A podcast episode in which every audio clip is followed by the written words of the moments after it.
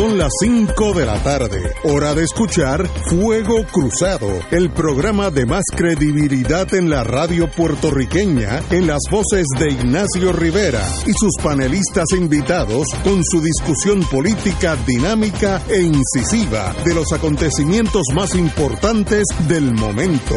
Fuego Cruzado comienza ahora. Muy buenas tardes, Boys and Girls de Fuego Cruzado. Hoy estamos aquí, estamos en espera del doctor Cabanilla, que parece que está, ese señor está ocupado en estos días y va a estar mucho más ocupado en los días eh, que vienen, pero en cuando entre, pues pagamos el programa para él. Tenemos a Yello en el otro lado de la frontera. Yello, muy buenas. Buenas, eh, buenas, buenas, eh, Ignacio y Alejandro y Román y a todos los que nos escuchan. Bueno, vamos a empezar esto y puede ser que paremos cuando si el compañero eh, Cabanilla entra.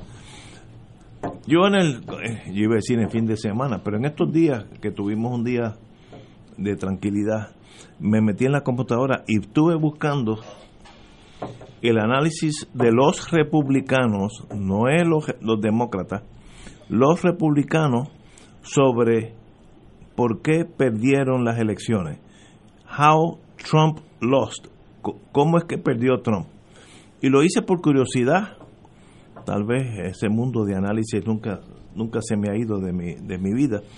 Y yo creo que es interesante ver lo claro que están los mismos republicanos de las cosas que surgieron mal y por tanto, una vez que tú las analizas, las puedes corregir para la próxima, que es el 2004.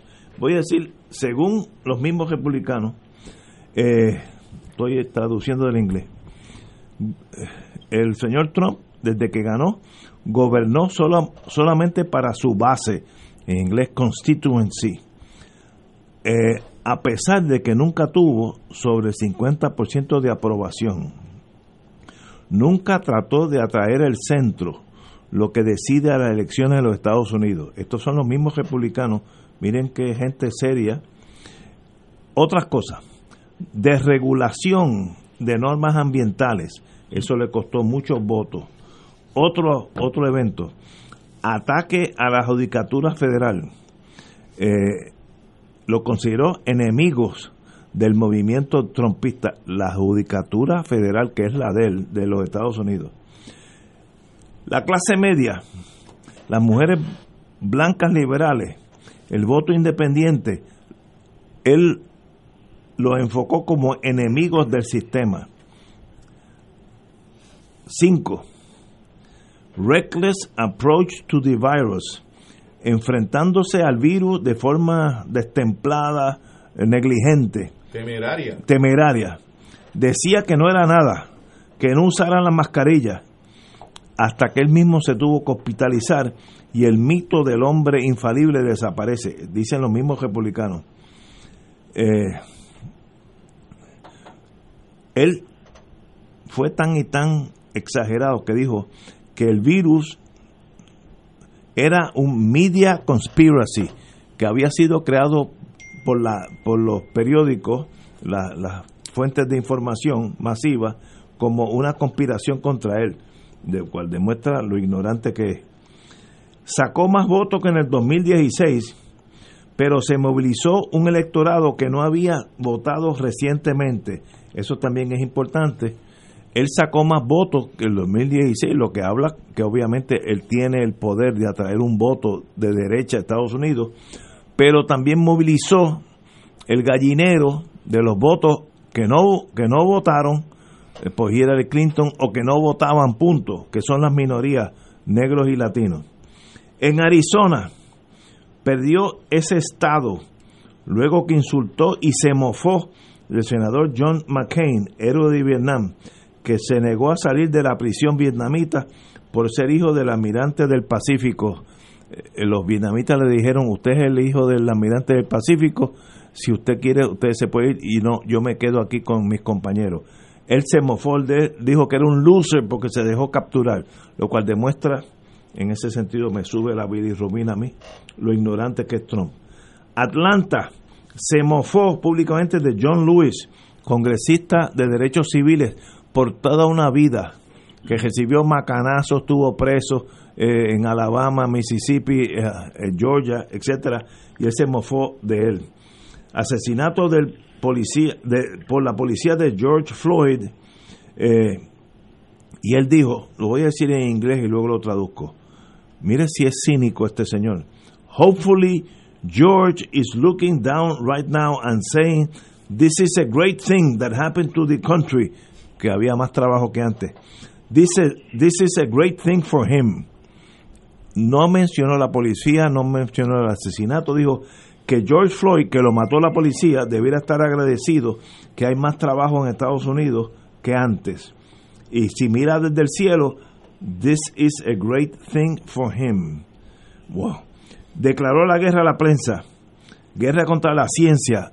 se mofó a veces de Anthony Fauci, el epidemiólogo del Estado de los Estados Unidos. y su ego, que era, es su peor enemigo, y cito en inglés, even if the president eh, mata, voy a traducir, mataba a alguien en la Quinta Avenida, he could not be charged with a crime while in office. Aunque yo mate a alguien en la Quinta Avenida delante de todo el mundo, no, me pueden acusar mientras sea eh, presidente. Cito, dijo también, día antes de las elecciones, losing is never easy. Not for me, it's not. Perder es nunca fácil. Para mí es imposible perder. 11 renglones que he dicho, no, ninguno es mío, de los de los cuales yo estoy media, eh, únicamente mencionándolos, porque los cogí ayer, me dediqué a buscarlos, un análisis de los republicanos sobre los republicanos. Yo creo que eso, habla muy bien de ese partido, que tienen la estamina y, y la claridad emocional de decir, vamos a analizar qué pasó para la próxima y mi pregunta, of course, ahí me sale de Jíbaro, en Puerto Rico, ¿se ha, ¿se ha hecho ese análisis? Pues lo que ganaron o lo perdieron, sí o no. Pero vamos, vamos a hablar sobre lo que los republicanos están diciendo de los mismos republicanos. Compañero. Bueno, yo tengo que hacer referencia a un escrito de Leonardo Korushenko que aparece publicado en el Globo, donde básicamente hace también ese tipo de ejercicio, Ignacio. Y las razones que él da son las siguientes. Primero, gestión de la pandemia, indicando la incapacidad ejecutiva de Trump y su pobre entendimiento de un problema tan complejo como es la, lo que ha representado el COVID-19 y la secuela de muertos que ha dejado en los Estados Unidos. Segundo, una economía de ficción donde él, eh, festejando un boom económico trompista, señala que eso se sustenta en estímulos monetarios y fiscales y no realmente en un crecimiento o impulso del desarrollo económico. El tercer elemento que plantea es el distanciamiento de su partido, donde Trump arrastra a cantidad de republicanos al tejeno del cinismo, del olvido acerca de valores y ética política eh, que existieron previos a su eh, designación como presidente Tercero, su actitud de rehacer reacio a las minorías, de ser incapaz de entender el grave daño de ruptura social, de despreciar eh, a los movimientos minoritarios de afroamericanos, hispanos y asiáticos. El quinto elemento que señala es, eh, como consecuencia de lo anterior, su falta de sensibilidad social, donde se proyectó como un presidente de élite no de un presidente de un país. Sexto, el discurso de la polarización que él asumió eh, desde el punto de vista del blanco sajón evangélico y antiminorías. El séptimo, un nuevo marco de referencia donde Trump introduce en el marco cultural americano la idea fija, la concepción de que China es el nuevo gran enemigo de los Estados Unidos. Octavo, eh, sus inconfesables compromisos con Rusia, que lo llevan a distanciarse de la OTAN, de Gran Bretaña a Francia y lo que son sus aliados naturales. Noveno, el daño a la democracia que generó como resultado de su estilo divisorio eh, hacia la oposición y su actitud de ver como degradante e insultante la relación de, que impuso hacia sus vecinos y aliados. Y décimo, eh, señala que a pesar de que eh, no se trata de una, poten de una potencia de candidato joven o carismático, pues este como fue quizás Bill Clinton o Barack Obama, pues eh, la actitud que asumió hacia Biden, tratándolo de anciano y menospreciándolo como ser humano, pues reforzó el apoyo que pudiera haber del sector demócrata hacia la figura de Biden. Así que son otros elementos de análisis eh, que se traen desde el punto de vista de las causales de la derrota de, Donald Trump. Yo creo que eso es bien importante. Vamos a seguir analizando primero allá y luego bajamos acá. Compañero. Buenas tardes, saludos a los integrantes del panel y a las personas que nos escuchan. Yo, creo que, que, hay unos elementos que, que sobresalen sobre otros. El elemento del manejo de la crisis que ha provocado el COVID en términos eh, de las personas fallecidas, en términos eh, de los gastos que ha significado en el tratamiento médico y de las dificultades económicas que ha venido siguiendo al, al, COVID, eh, ha sido un factor determinante. De hecho, hay un, hay un principio básico. Es muy difícil para un incumbente ser reelecto si no sabe manejar adecuadamente una crisis económica. De hecho, muchas crisis económicas se llevan por el medio a los incumbentes que en efecto no logran salvar al país o salvar la economía de esa, de esa situación. Y, y este es un buen, es un buen eh, caso. Pero no es lo único, el otro elemento es que Donald Trump no se proyectó como un hombre de Estado, más bien mantuvo una posición de líder político partidista identificado con la extrema derecha norteamericana que le daba alas eh, al extremo de que revivió, le dio un espacio, un oxígeno importante a unos sectores que ciertamente demuestran posturas extremistas desde la, desde la derecha. En el plano ambiental se ganó la enemistad del Sierra Club eh, que le hizo campaña y gastó dinero. El Sierra Club tiene varios millones de integrantes repartidos por todos Estados Unidos eh, y ciertamente el, ir sumando enemigos va debilitando cualquier candidatura. Eh, y finalmente, a mí me parece que un elemento que, que no, no, he escuchado mencionar, no sé si que los norteamericanos valoran poco, pero ciertamente es muy importante. Donald Trump laceró las relaciones con los aliados internacionales tradicionales y me refiero a Europa en particular. Eh, y ciertamente esa, ese desgaste, esa relación política de aliados, incluso con Canadá, eh, y no digo únicamente Europa, digo Canadá. Que son primos, literalmente primos, familia. Fíjate que, que, uno de los primeros que salen a felicitar a Biden es el primer ministro de Canadá, de inmediato, no esperó. Eh, y luego el primer ministro de Inglaterra. Eh, y ciertamente lo reconocen ya como, como un candidato electo. Todavía el día de hoy él tiene sus dudas de si no fue electo o no. Lo escuché hoy en las noticias.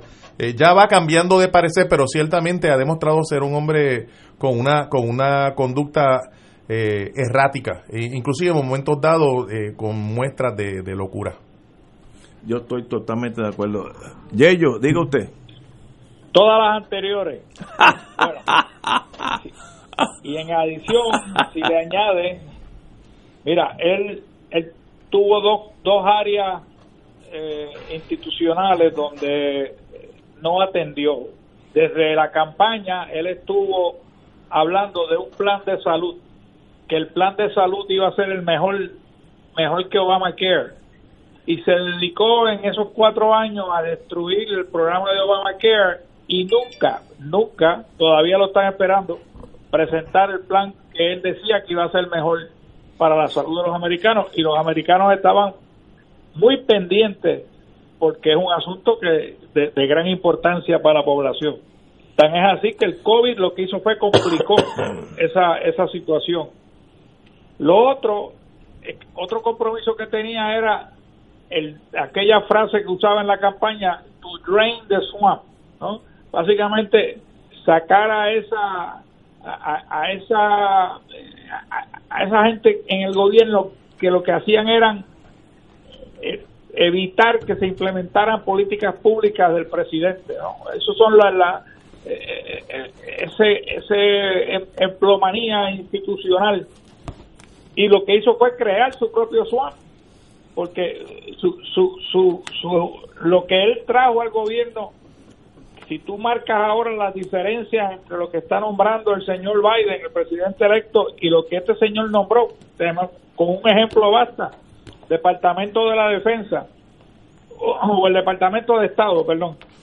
Este Biden acaba de nombrar a un hombre con una gran experiencia y un gran trasfondo en, relaciones exteriores. ¿Y Trump qué hizo Trump? Que quizás pensando en eso de que había que que eliminar de alguna manera la, la institucionalidad en las agencias trajo al presidente al presidente de, creo que era una, una corporación grande de Exxon. Trajo el presidente de Exxon que, que sí tenía algunas relaciones internacionales por a nivel privado de la compañía con que él manejaba pero nunca tenía una experiencia de trasfondo de público en el ámbito de Relaciones Exteriores. Y él, con su retórica, lo que hacía era minar cualquier iniciativa que tenía ese señor o cualquier otro de su gabinete. O sea, que minaba a sus propios funcionarios con sus comentarios eh, que lo que hacían eran básicamente obstaculizar a, la función de estos, de estos funcionarios. Y otro que, que resulta a mi juicio, como el gran motivador para las personas de la raza negra que salieron en masa a votar por Biden fue el no reconocer por parte de él el descrimen racial institucional que existe en los Estados Unidos en todos los ámbitos y, y, y continuaba negándolo hasta el día de hoy diciendo que era el presidente que más ha hecho por los negros cuando sabemos que eso es falso y yo creo que eso sirvió de estímulo y de motivación al electorado negro que salió en masa, particularmente en el sur. Y ya vemos los resultados en, Georgia, donde por primera vez lo ganó desde 1990 y pico, que había ganado la, última vez. Y eso yo creo que ha sido un gran, un gran eh, estimulante para que la gente saliera a votar en todos los estados y derrotaran finalmente a este totalmente de acuerdo, compañero. Mira, yo, yo pienso que ese es el lado de, los de los déficits que llevan eh, a que los republicanos en hayan, perdido. hayan perdido. Pero a eso hay que sumarle cuáles son los elementos no de déficit, sino elementos que puedan aparecer como elementos positivos en términos de la propuesta de Biden frente a la de Trump. Buen punto. Y hay un escrito que escribe, eh, preparó Biden en marzo-abril del 2020 que se publica en Foreign Affairs que dice Why American Must Lead Again Rescuing the U.S. Foreign Policy After Trump donde eh, Biden presenta una propuesta que definitivamente, aunque sea una propuesta de un país imperialista, sigue siendo una propuesta superior a lo que fue la propuesta en ejecución de parte de Donald Trump, donde él señala como elementos fundamentales 17 puntos. El primero de ellos es la pérdida de credibilidad e influencia de Estados Unidos a escala mundial con sus aliados socios en términos de los profesionales en inteligencia diplomático y la situación de las tropas, la pérdida de la capacidad de Estados Unidos en materia de seguridad a países que son los verdaderos adversarios y enumera pues más o menos los mismos eh, países que se identificaban bajo el mandato de Obama, revigorizar la democracia estadounidense reconstruyendo el sistema educativo, igualdad de oportunidades no determinadas por la raza, reforma del sistema de justicia criminal, restauración de la ley sobre el derecho al voto, transparencia, rendimiento de cuentas, es decir, una serie de exigencias que tiene el país ante lo que ha sido la experiencia bajo el mandato de, eh, de Trump, el compromiso con la prohibición de la tortura y la transparencia en las operaciones militares, promover una enmienda en la Constitución que prohíba las aportaciones de dólares en elecciones de funcionarios federales o influenciar eh, elecciones a nacionales, sean nacionales, estatales o locales, por parte de gobiernos extranjeros, plantea convocar en su primer año de mandato un encuentro global sobre la democracia, la lucha contra la corrupción, la protección contra el autoritarismo y el avance de los derechos humanos, reformular las políticas que ha mantenido Estados Unidos recientemente hacia China, propone el aumento del salario mínimo a 15 dólares la hora e innovar, e innovar eh, o invertir en, en innovación y tecnologías, plantea eh, colaborar con medidas que enfrenten el cambio climático, la proliferación de armas, aspectos relacionados con la salud, eh, plantea el regreso del personal militar desplegado en el área de Europa, de Asia Central y el Medio Oriente, el uso de la diplomacia como principal herramienta en política exterior, el restablecer nuevamente los tratados que derogó Trump, entre los que se encuentra el tratado que se había suscrito con la República Islámica de Irán sobre el uso de, la energía nuclear, así como tratados que tienen que ver con el cambio climático, y el desarrollo de tecnologías futuras en eh, inversión en inteligencia artificial y reconstruir las propuestas de alianzas por parte de Estados Unidos con países que en el pasado eran sus aliados. Es decir, que es una contramirada a lo que ha sido la ejecutoria de Trump en estos cuatro años. Y yo creo que de la misma manera que uno pierde votos, uno también uno gana votos cuando presenta su contrapropuesta. y yo creo que esos dos elementos hay que llevarlos de la mano a la hora de pasar juicio de por qué las cosas pasaron o por qué las cosas cambiaron. Y, y si uno hace ese examen, entonces está en una mejor disposición de saber qué hacer para la próxima. Si no, uno está ciego. Vamos a una pausa y regresamos con este tema. Esto es Fuego Cruzado por Radio Paz 810 AM. Beneficiario de Medicare, con Triple S Advantage, tu tarjeta de plan médico también te servirá para pagar tu compra, con hasta 1.500 dólares al año. Oriéntate y únete hoy llamando al 1844-777-0120, lunes a domingo, 8 a.m. a 8 p.m. 375 dólares cada tres meses. Aplican restricciones. Triple S Advantage es una organización de cuidado coordinado y de proveedores preferidos con un contrato con Medicare. La afiliación a Triple S Advantage depende de la renovación del contrato. Fuego Cruzado está contigo en todo Puerto Rico. Cada sábado de 9 a 11 de la mañana tendrás un encuentro con De Frente con la Verdad, donde se discuten asuntos que tocan de cerca la actualidad en todas sus perspectivas, las historias que afectan a tu diario vivir, estos y otros temas analizados desde el punto de vista evangélico. De Frente con la Verdad, todos los sábados de 9 a 11 de la mañana por Radio Paz 810.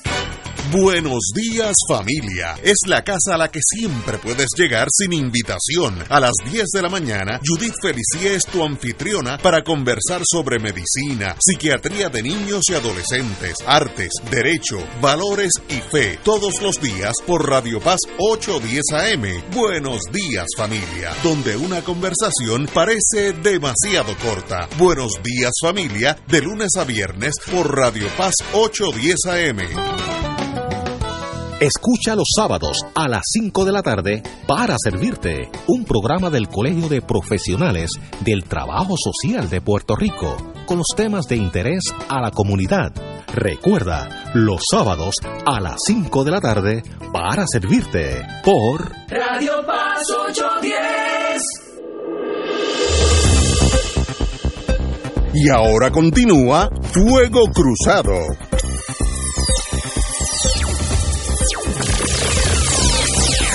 Nos quedamos en el análisis de los Estados Unidos y luego brincamos aquí a Borinquen de que los republicanos, para mi admiración, están sentándose en la mesa y haciendo un análisis por qué perdieron. Una vez que ese análisis sea comprendido, sea exhausto, eh, exhaustivo, pues ya sabrán qué no hacer para la próxima y así pueden ganar. Si no se hacen, pues chocan con la misma pared de aquí a cuatro años. Edgardo. Sí, y Alejandro estaba trayendo una serie de elementos que más bien era del lado demócrata, eh, que, traían a la mesa que provocaba algo que en política eh, y también en las relaciones comerciales es importante, el contraste. Que tu marca, que tu presentación sea distinta, sea más atractiva eh, que, la, que la competencia. y además de ese listado que, que menciona Alejandro, que me parece que es un listado bastante exhaustivo, yo agregaría el elemento de la presencia de Kamala Harris. Yo creo que, el traer a una mujer de California, un estado tan importante para los Estados Unidos. Jamaiquina e India, Así genéticamente. es. Eh, siendo mujer, viene de California con eh, hija de, de migrantes, eh, que esos Estados Unidos, en un sentido, que una mujer que se identifica como mujer negra, muy agradable, con una proyección muy positiva, eh, proyecta alegría, además que se nota que es una persona, pues, eh, inteligente, eh, viene con experiencia de gobierno en el estado de, de California y había sido senadora. De hecho, senadora todavía, ¿no? hasta, hasta el 20 de enero, cuando le corresponda juramentar como la primera mujer vicepresidenta en la historia de los Estados Unidos. Yo creo que esos elementos eh, le hablaban a un sector, a un segmento importante del electorado norteamericano y ciertamente pues le, significó muchos votos eh, al presidente Biden y hay quien menciona, hay quien piensa y comienza ya a hacerse esa proyección de que es una futura candidata a la presidencia. Eh, ya veremos. Yo creo que ella estuvo en algún momento cerca, eh, y me pueden corregir, de precandidata eh, Sí. en, el, en el proceso que llevó eventualmente a, a Biden ¿no? a Sí, ser sí, estuvo- el nominado. fue- fue por, lo, por lo tanto, no es que pueda ser, sino que viene de haber sido. Y ellos, Sí, sí. De, de hecho, lo, eh, el debate que hubo en Miami, ella fue la que confrontó a Biden con su récord en términos del trato a la raza negra, ¿no? Eh, y habló de que ella cuando era niña había sido una de las que se había beneficiado de lo que llaman el bossing, porque trataban de, de de reunir las, las escuelas mediante la guagua, llevando a los niños negros a la escuela de los niños blancos. Y Biden se había opuesto a eso en un momento, aunque después rehizo su posición, pero él, ella fue la que lo confrontó, así que eso dice mucho muchas cosas buenas de Biden. Pero que a mí te quería decir, mira, todo lo, el análisis de los republicanos, todo lo que nosotros hemos dicho aquí sobre las causas de la derrota de Trump, todas esas se borran si Trump es el candidato de nuevo en el 24. Y es una posibilidad porque inclusive lo, ha dicho en varias ocasiones que está pensando correr en el 24. Así que volverá el Partido Republicano a, ser eh, sujeto a las acciones de Trump que no tiene en realidad el mejor bienestar del Partido Republicano en mente, tiene solamente el de él.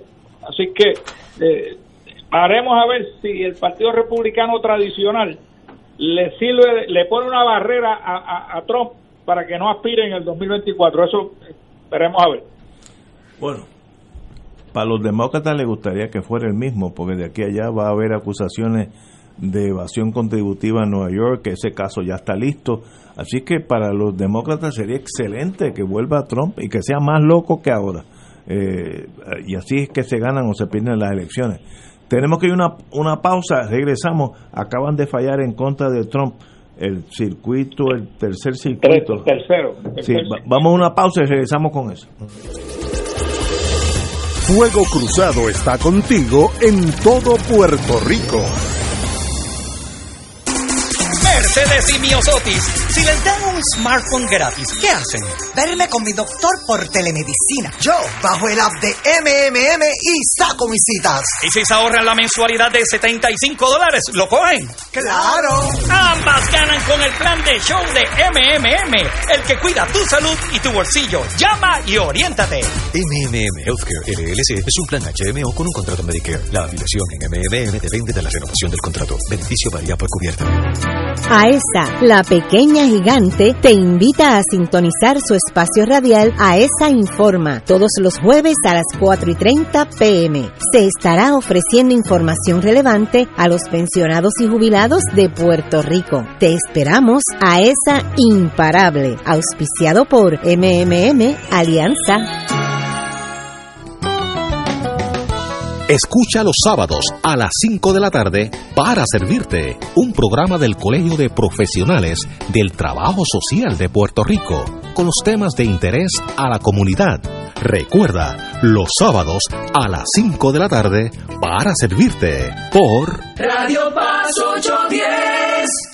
En Radio Paz 810 AM agradecemos las contribuciones de nuestros oyentes recibidas a través de ATH Móvil durante esta larga cuarentena, que nos ha permitido mantenernos en el aire a pesar de la difícil situación económica que nos ha golpeado duramente. Permanecemos a flote, pero cada vez es más cuesta arriba la misión de seguir operando este ministerio radial al servicio de nuestros hermanos en la fe y nuestra iglesia. Ahora más que nunca necesitamos de tu solidaridad. Entrando a la aplicación ATH móvil de la siguiente manera. Paso número uno, marca Pay Business. Paso 2, busca Radio Paz 810. Número 3, escribe la cantidad del donativo. Y número 4, presiona enviar. Muchas gracias por tu ayuda y mil bendiciones ahora y siempre.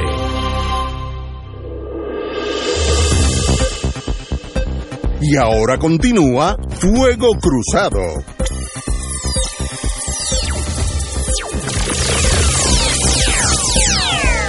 Antes de, bajar a, Puerto Rico, que tenemos que analizar lo que ha pasado ayer, lo que está pasando aquí, eh, un tribunal, hoy, un tribunal de apelaciones eh, falló en contra de Trump en, su esfuerzo de tornar los votos en contra de Biden en Pensilvania. Y el juez ponente, que había sido nominado por Trump, fue que escribió la sentencia y, fue drástico. The claims have no merit. Las alegaciones no tienen mérito. Eh, fue una decisión 3 a 0, los tres jueces del, tercer circuito eh, denegaron los esfuerzos de Trump, eh, challenging, retando los, los resultados de Pensilvania dice, lo estoy, estoy traduciendo del inglés, eh, free fair elections, eh, elecciones libres y justas, es la vida de la democracia. Uh, los cargos de unfairness, ya yo te estoy velando, suave. los cargos de que esto no fue justo son serios, son serios. pero llamar una elección unfair no justa, no lo hace así. Los cargos requieren especificación y prueba. No tenemos ninguna aquí. Por tanto, el George Stefanos Vivas, nombrado por Trump en una decisión 3 a 0, desestima su apelación. Y eso habla bien de la judicatura de los Estados Unidos, porque estos jueces, que son por vida, a diferencia de los locales, con excepción del Tribunal Supremo de Puerto Rico, esos jueces deciden, en este caso, en contra de aquel, aquel que los nominó. Y eso, eso habla muy bien de la judicatura de los Estados Unidos, en eso los aplaudo, los aplaudo. Bueno, pues vamos para acá. Hay un, hay un oyente del programa que me envía un mensaje y no quiero dejarlo pasar porque es su, su opinión de lo que estamos hablando. Dice, ¿se puede decir que los republicanos perdieron o quien perdió fue Trump? El Partido Republicano mantuvo espacios importantes a nivel federal y local. Entonces, yo creo que eso es un elemento que también tiene que estar en la ecuación. No, buen punto. Y además que Donald Trump sacó 70 millones de votos, eso no es poca cosa, ¿no? Y además Trump sacó más votos que en el 2016. Así es. El problema es que Biden fue la elección donde más gente ha votado porque por los excesos y la torpeza y los complejos de Trump, él movilizó a gente que no habían votado, que no habían votado en las últimas elecciones y entonces todo el mundo, todo pájaro, como dicen en el campo, fue a votar y ahí se fueron las elecciones. Si él, si él hubiera sido una persona moderada, eh, tranquila de espíritu, que no lo es, hubiera ganado las elecciones, pero él movilizó su propio Frankenstein, él lo movilizó. Él, movilizó su, su, el monstruo que lo devoró a él fue creado por él. Y qué bueno que, la vida alcanza a uno. Todavía tienen una, una controversia sobre quién va a dirigir el, el Senado de los Estados Unidos y entiendo que en, que en Georgia eh, va a haber una, una segunda vuelta para la elección en, enero 5. Eh, que, es algo un tanto distinto a lo que se perfila en Puerto Rico. Sí, los senadores federales del estado de Georgia. Tenemos al doctor Cabanilla eh, en la línea. doctor, ¿cómo está usted? Hola, pues muy bien, estoy muy bien, pero desorienté hoy porque esto es una llamada detrás de otra pacientes nuevos con COVID. Y la verdad es que se nota, se nota es que no diga-. Lo importante es que nos diga qué está pasando, porque todo el mundo está medio eh, indeciso sobre qué está pasando con la pandemia y las esperanzas de, de, la, de la cura ya mismo. Diga usted. Sí, ¿no? Bueno, mira, la, el titular de, del nuevo día hoy, Puerto Rico bate el récord diario de casos nuevos con Sí. 1.350. Es el número más alto de casos nuevos que se ha reportado en un día. Claro, hay que tener cuidado con eso, porque como yo he dicho antes, pues puede que tengamos 1.350 hoy, a lo mejor tenemos 400. Eso, eso ocurre con frecuencia.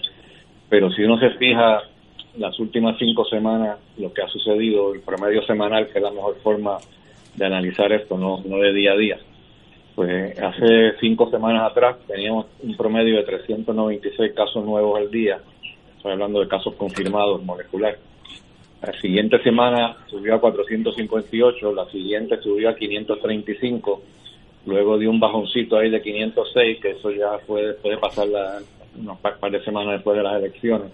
Y yo pensé que ya estaba desapareciendo, que estaba bajando.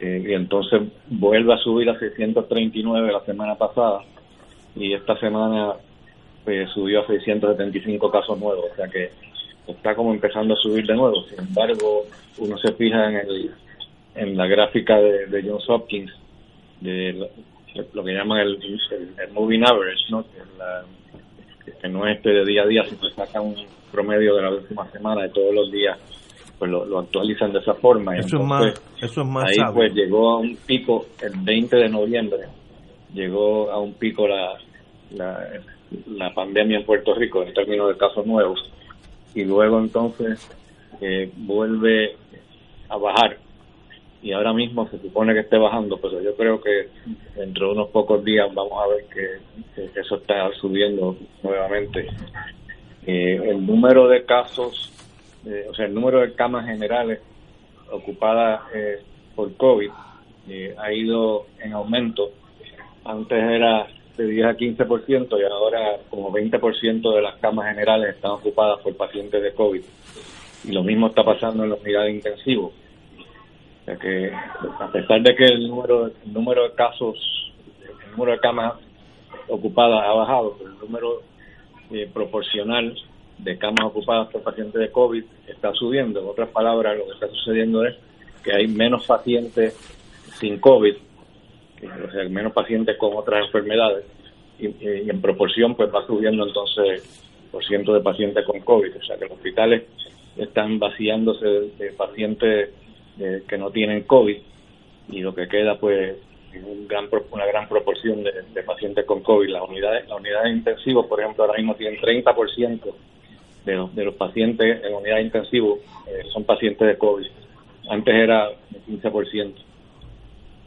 Así que no- definitivamente eh, está cambiando el panorama. Eh, y yo creo que ahora después de Thanksgiving, me temo que la semana que viene vamos a empezar a ver eh, la- una oleada de casos nuevos. Y me imagino que eso serán por, por la- el Día de Acción de Gracia, ¿no? Sí, claro. Sí, Y después con las navidades pues vamos yo creo que a ver, a ver lo mismo. O sea que ya el año que viene esperemos que tengamos la, la vacuna y que empecemos a poder combatir esto mejor. Pero por el momento pues todo depende de, de la responsabilidad individual de cada uno de nosotros.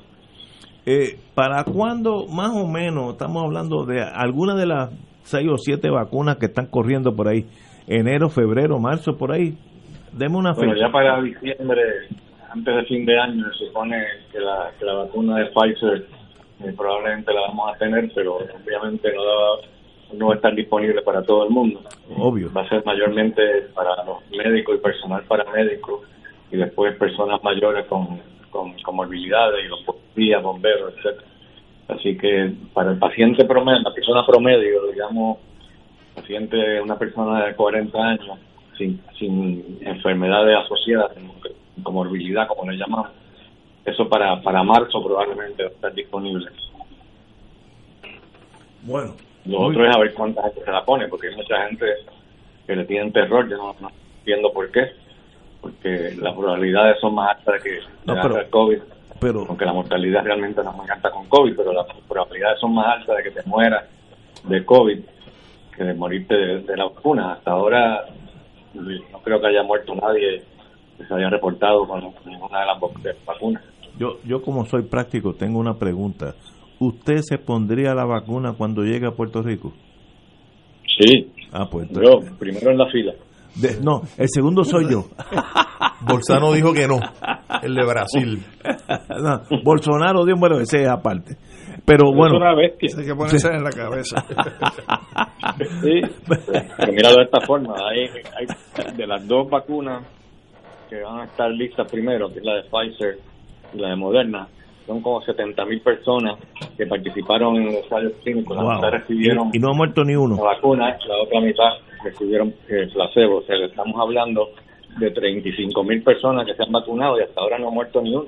Ay, bendito. Yo, yo tengo una pregunta para el doctor Ignacio. Yo estuve revisando la actualización de la página del CDC del 20 de noviembre, donde eh, habla como subtitular ocho datos importantes acerca de la planificación para la vacunación. Y entonces, a partir de la premisa de que para fines de año pues ya van a estar disponibles las vacunas, entra en una serie de elementos. La pregunta que yo hago es que usted sepa, doctor, aquí en Puerto Rico a alguien se le ha ocurrido desarrollar por sí o por un grupo de trabajo eh, un proyecto, un protocolo de planificación para cuando esa vacuna esté disponible, cómo se va a instrumentar la misma. Sí, bueno, es el Departamento de Salud el que está es responsable de eso. Pero lo están Yo haciendo. sé que ellos estaban ya trabajando en la logística de cómo van a manejar lo de la vacuna de Pfizer, que es la más complicada. Porque la de Moderna se puede poner en una nevera y aguanta un mes en una nevera y aguanta más tiempo en un congelador. Pero la de Pfizer necesita estar a temperatura ba- bajo cero. Y eh, esa pues es más difícil desde el punto de vista logístico. Pero ya ellos estaban estaban planificando cómo iban a hacerlo y estaban calculando cuántas vacunas le iban a llegar, cuánto tiempo eh, tenían para, para, para inyectarla, porque no se las van a mandar de, todas de momento.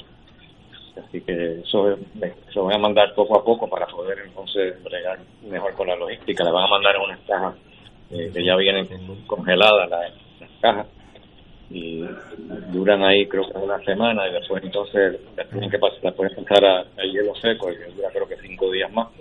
Así que tienen un tiempo más limitado para inyectarla. La logística de eso pues, es mucho más compleja que la de la otra vacuna moderna. Excelente. Edgardo. Sí, y doctor, buenas tardes. Y, y la, lo que hemos escuchado eh, y leído en los medios, y hoy estábamos escuchando televisión española que estaban hablando de este asunto, eh, esa de Pfizer requiere dos dosis, ¿no? Y hay que esperar entonces eh, días o semanas para la segunda dosis. Eh, Y todas, todas las vacunas requieren dos dosis, usualmente tres a cuatro semanas separados. Eh, y eso evidentemente implica que ese protocolo, esa planificación, esa puesta en ejecución va a tener la, la peculiaridad de que no es que la hagamos una vez, es que hay que vacunar dos veces y ciertamente el efecto vendría a, ser efectivo. Decían en España que esperaban estar vacunando entre enero y junio eh, que y tenían uno- unas clasificaciones de grupos eh, que el efecto vendría a sentirse después del, del, del verano. Eh, ciertamente eh, nos, nos espera todavía unos cuantos meses en donde tendremos que estar guardando distancia, lavándonos las manos, utilizando la mascarilla, eh, porque todavía la, la presencia del, del virus está está muy muy muy cerca de nosotros. ¿Usted usted piensa, Bueno, piensa para- lo mismo? Para llegar, sí, para llegar a lo que llamamos el, el, el efecto inmunidad de rebaño, necesita por lo menos 50% de la población que tenga anticuerpos para que entonces ya la, la epidemia eh, desaparezca o prácticamente desaparezca.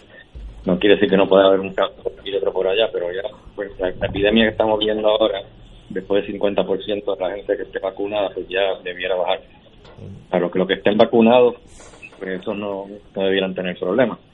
Pero hablando en términos de la pandemia, quiere reducirla, necesita 50%, así que ¿y cuánto tiempo va a tomar vacunar el 50% de la población? Pues probablemente los españoles tienen tienen la razón, probablemente eh, quizás por ahí, por cerca de verano, a lo mejor ya, siempre y cuando la gente coopere también, porque hay un montón de gente, como digo ahorita, que son eh, son reacios a ponerse la vacuna y muchos de ellos son de los anti-vaxxers que le- le- les meten miedo, los anti-vaxxers que meten miedo a la gente, ¿no? Que que si la vacuna esa que es con RNA del virus y que eso se te puede meter en el cuerpo y te puede causar problemas después, esos son disparates. Es un RNA inerte, realmente no es ni, ni RNA del virus, es, es sintético y eso no, no le va a hacer ningún daño en términos de, de producirte problemas en tipo genético. Wow. Yello, Eh, doctor, una pregunta, porque ah, había mucha esperanza eh, por la disponibilidad a muchos países en el mundo y por lo barato y- que iba a ser la vacuna. ¿Qué pasó o cuál ha sido el problema de AstraZeneca? ¿Cuál ha sido el, no, El no problema, bien la ¿Cuál ha sido el problema? de AstraZeneca. Están reevaluando Ah. el, el, el, el, trial que llevaron a cabo porque uno ellos lo dividieron en dos partes y ahora hay, hay mucho cuestionamiento ¿no? Sí, está medio dudoso los datos de, de, de AstraZeneca porque eh, primero que tuvieron un problema de seguridad, ¿no? Tuvieron un par de casos que se les complicaron. Pero entonces, además de eso, porque primero reportaron eh, que tenían un se- un 70% de eficacia, luego reportaron que tenían 90%, entonces resulta que es que estaban, es que no que estaban falsificando datos, sino que estaban presentando una visión un poquito distorsionada, porque el 90% era, parece que en pacientes jóvenes que producen más anticuerpos que los pacientes mayores de 50, así que eso fue, este 90% parece que eran con personas más jóvenes.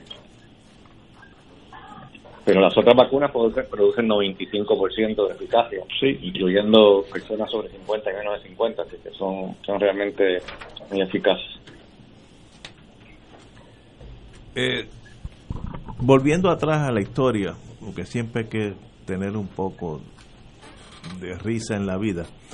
Cuando la cosa se puso bien fea en Vietnam, todos los agentes de la agencia sabían que cuando oyeran por la radio I'm Dreaming of a White Christmas, cantada por Bing Crosby, era el momento de arrancar y dejar lo que tú estás haciendo y, y salir de Vietnam. Por tanto, si yo un día de esto lo llamo, lunes o viernes, y usted y usted me pone "Why- I'm dreaming of a white Christmas, eso quiere decir que arrancamos para su oficina, quiere decir que tiene la inyección allí lista para nosotros. Así que no hay que decir nada, sencillamente póngame Bing Crosby y yo yo le digo a Willy que ponga música clásica, Chopin en lo que nosotros nos inmunizamos. Así que yo sigo las órdenes suyas. Si usted me dice que se la pondría a usted, yo me la pongo también cuando, cuando me llegue el turno mío. Estoy hablando en serio ahora. Eh, yo soy seguro que los médicos, las enfermeras, los que trabajan en los hospitales, los policías, los carteros, toda esa gente tiene que ir antes de nosotros, es lógico. Pero después me pone el disquito I'm Dreaming of a White Christmas y va a arrancar. Bueno, pero, perdóname, pero con- conmigo no cuentes para I'm Dreaming of a White Christmas. Yo te pongo una plena puertorriqueña. Ah, bueno, muy bien. Mataron a Lola. Muy bien. Eh, cuando yo oiga mataron a Lola, arrancamos para allá. Ah, ma- mataron a Elena. Esa, esa es otra cuenta. Señores, tenemos que ir a una pausa y regresamos con Fuego Cruzado. Esto es Fuego Cruzado por Radio Paz 810 AM. Beneficiario de Medicare, con Triple S Advantage, tu tarjeta de plan médico también te servirá para pagar tu compra, con hasta 1.500 dólares al año. Oriéntate y únete hoy llamando al 1844-777-0120, lunes a domingo, 8 a.m. a 8 p.m. 375 dólares cada tres meses. Aplicar restricciones. Triple S Advantage es una organización de cuidado coordinado y de proveedores preferidos con un contrato con Medicare. La afiliación a Triple S Advantage depende de la renovación del contrato. Fuego Cruzado está contigo en todo Puerto Rico. Fuego Cruzado, el programa de más credibilidad en la radio puertorriqueña, es ahora la tribuna abierta de análisis noticioso, con diversas perspectivas que exploran el trasfondo de lo que acontece a diario y cómo nos afecta. Escucha Ignacio Rivera y sus panelistas invitados de lunes a viernes en Fuego Cruzado en transmisión diferida a las 10 de la noche por Oro 92.5 FM. Llegó la hora de reactivar el fervor católico y agradecer las bendiciones divinas. De regreso al santuario en persona para la misa de madrugadores desde las 5 y 30 de la mañana. La convocatoria es para reunirnos implementando todos los protocolos y distanciamiento social que garantice nuestra seguridad y no represente peligro para la salud en las amplias facilidades del Santuario Nacional de Nuestra Señora, Madre de la Divina Providencia en Cupey. Nos congregaremos con las debidas precauciones el sábado 5 de diciembre, desde las 5 y 30 de la mañana. Misa de madrugadores de regreso al santuario. Para detalles accede a nuestra página en Facebook o llama al 787-646-9448. Transmisión radial por Radio Paz 810 AM y Radio Paz 810.com. Oro 92.5 FM. Radio Oro FM.com. Y ahora continúa Fuego Cruzado.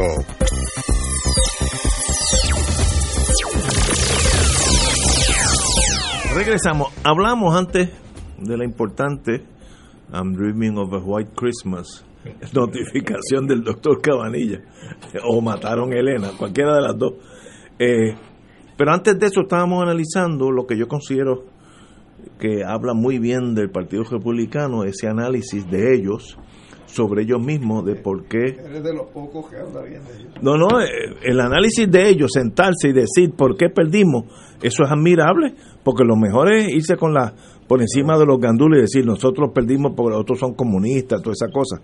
Ahora, Que hay quienes dicen eso. yo sé, yo, yo estoy siempre hay uno, ya yo tengo amigos míos que lo dicen ahora mismo, pero lo importante es ese análisis, eso se llama After Action Report, AAR.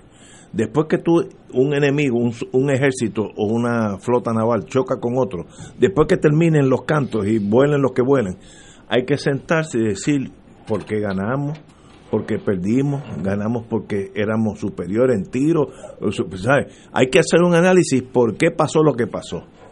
Y estoy, como dije ayer, yo fui buscando los republicanos, hablando de los mismos republicanos, y me sorprendió la calidad de su análisis en torno a por qué perdieron. Pregunta, tal vez con un toque de cinismo. En Puerto Rico ha pasado eso.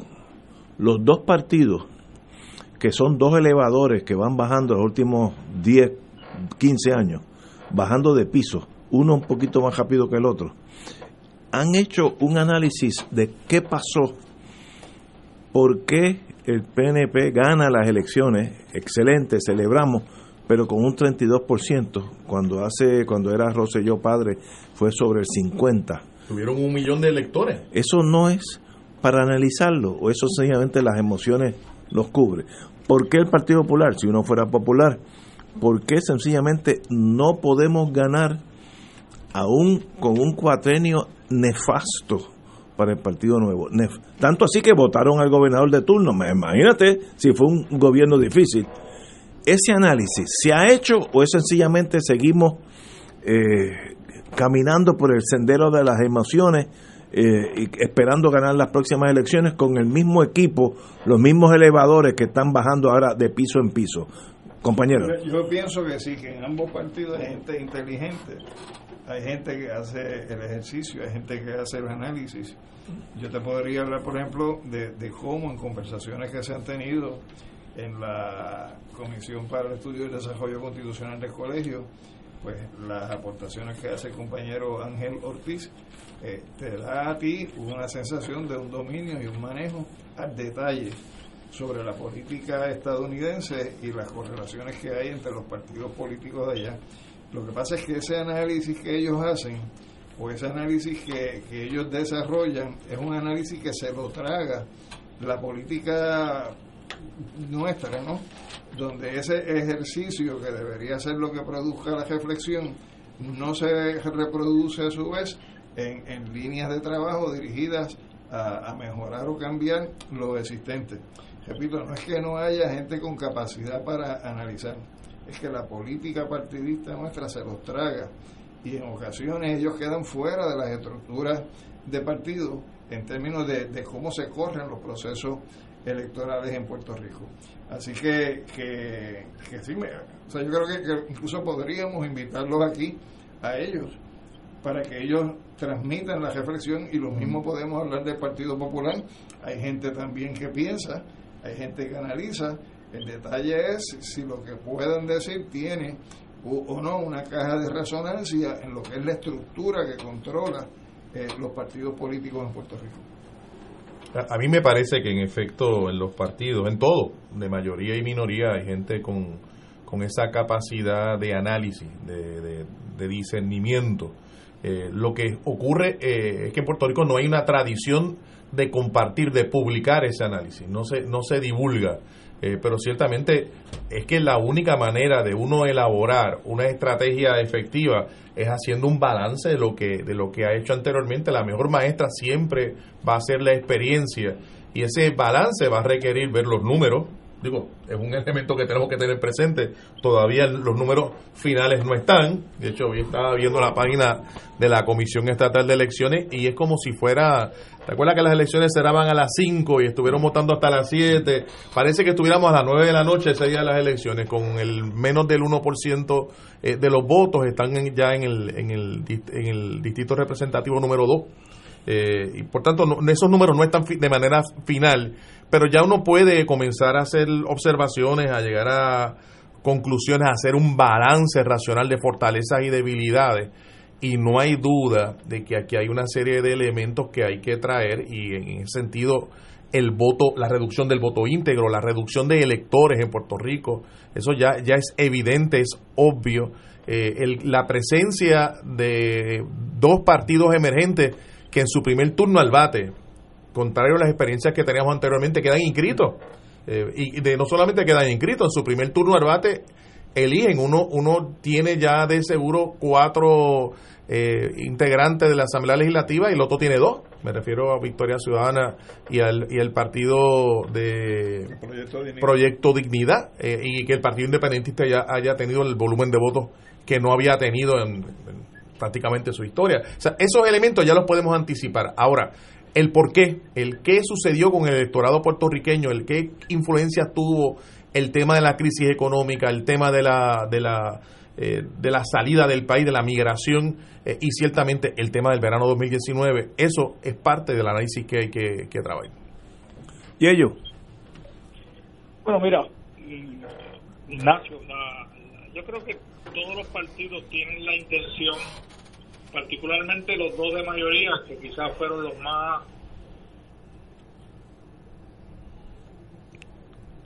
No te oímos, Yello. Oye ahora. Sí, perfecto, perfecto. La, la, yo creo que los dos partidos de mayoría, que ya no son de mayoría, porque los dos tuvieron básicamente treinta y pico de por ciento de votación o de participación electoral, y yo creo que con buena intención ellos se sientan y hacen los análisis y hacen las reflexiones y las introspecciones que tienen que hacer. Pero entonces llegamos cerca ya al año de las elecciones y se escogen los candidatos, particularmente los candidatos a la gobernación, y cada candidato a la gobernación que se convierte en presidente de esos partidos, pues empiezan a tratar de influenciar lo que sucedió con sus propias políticas públicas futuras. O sea que el, el, dominio de, de, lo que sucede ya mirando las elecciones de cada partido lo domina el presidente o candidato a la gobernación de esos partidos. No es que los demás partidos sean diferentes, pero han sido diferentes en términos de cómo manejan esas políticas. Tú ves a, a Victoria Ciudadana y el Partido Independentista, puedo hablar menos de dignidad, pero lo ve un poco mejor en términos de su estructura, de cómo ellos deciden las políticas públicas que van a, echar adelante. Eh, y entonces yo creo que los partidos de mayoría tienen que mirar a esos partidos de minoría, cómo fue que aumentaron su eh, por ciento de electorado, particularmente Victoria Ciudadana, que era un partido que corría por primera vez, y, y quizás Proyecto de Dignidad también, que quedó inscrito pero el PIB también, en términos de, cuál fue la proyección de esos tres partidos de minoría ante el electorado puertorriqueño. ¿Y qué fue lo que los llevó a tener una gran actuación electoral en el 2020? Contrario a lo que hizo el PNP y lo que ha hecho el Partido Popular. Así que sí, yo creo que se hace. Ese análisis... entonces como que se, se, se van eliminando según van escogiendo los candidatos a la gobernación, particularmente los dos partidos de mayoría. Pero ese análisis, tal vez los políticos no son los llevados a cabo eso porque están envueltos en las trincheras eh, con el alambre púa y las, y las bayonetas, no. Pero los concilieris, los consejeros de esos dos partidos, las personas que están por encima de ese partido, deben hacer e- ese análisis. Por ejemplo, desde el punto de vista estadista, ¿por qué la estadidad sacó 50 por ahí arriba, el sí o no, 50 algo, 52, y el partido 32? Ahí hay un gap de 20. ¿Eso sucede por magia? ¿O es que hay factores que debemos, yo no sé la contestación, debemos sentarnos y analizarlo con sociólogos, pensadores, ingenieros, sociólogos, etcétera? ¿Ese análisis se va a hacer o vamos a seguir caminando por ahí como toros ciegos, con mucha fuerza pero ciegos? Eh, yo creo que eso es lo que el, el deber, lo que dije al principio del programa, lo que está haciendo el Partido Republicano no se está haciendo aquí. ¿Por qué perdimos, dicen los republicanos, todas las, condiciones, lo, que se puede mejorar para la próxima elección? Nosotros estamos haciendo eso. Cuando digo nosotros, son los dos partidos mayoritarios que son los que ganan y pierden. O sencillamente van a seguir por ahí hasta que un día pierdan los dos. Tenemos que ir a una pausa. Son las seis de la tarde. Regresamos contigo, con Yeyo, ya mismo. Fuego Cruzado está contigo en todo Puerto Rico. Aquí la llama se enciende cada tarde a las 5 porque escuchas Radio Paz 810 AM, WKBM San Juan y retransmite en diferido WOROFM Corozal San Juan, la Casa de Fuego Cruzado, el programa de más credibilidad en la radio puertorriqueña.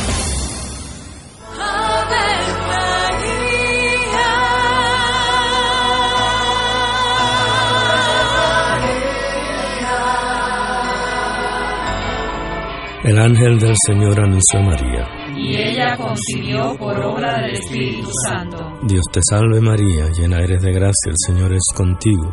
Bendita tú eres entre todas las mujeres, y bendito es el fruto de tu vientre Jesús. Santa María, Madre de Dios, ruega por nosotros pecadores, ahora y en la hora de nuestra muerte. Amén. He aquí la esclava del Señor. Hágase en mí según tu palabra. Dios te salve María, llena eres de gracia, el Señor es contigo.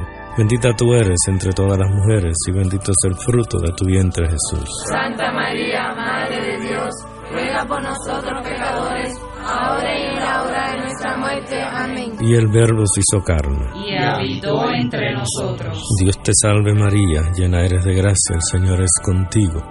Bendita tú eres entre todas las mujeres, y bendito es el fruto de tu vientre Jesús. Santa María, Madre de Dios, ruega por nosotros Ruega por nosotros, Santa Madre de Dios. Para que seamos dignos de alcanzar las promesas de nuestro Señor Jesucristo. Oremos. Derrama, Señor, tu gracia sobre nosotros, que por el anuncio del ángel hemos conocido la encarnación de tu Hijo, para que lleguemos por su pasión y su cruz a la gloria de la resurrección, por Jesucristo nuestro Señor. Amén. Gloria al Padre, al Hijo y al Espíritu Santo. Como era un principio, siempre, por los siglos de los siglos. Amén. Como parte de la conducta ética que debe regular lo que piensa, hace y dice cada rotario antes de actuar, este debe plantearse lo siguiente: ¿es la verdad? ¿Es equitativo para todos los interesados? ¿Crea buena voluntad y mejores amistades? ¿Es beneficioso para todos los interesados? Esta es la prueba cuádruple. Mensaje del Club Rotario de Río Piedras. Y ahora continúa Fuego Cruzado. El próximo segmento es auspiciado por MMM Caminemos Juntos.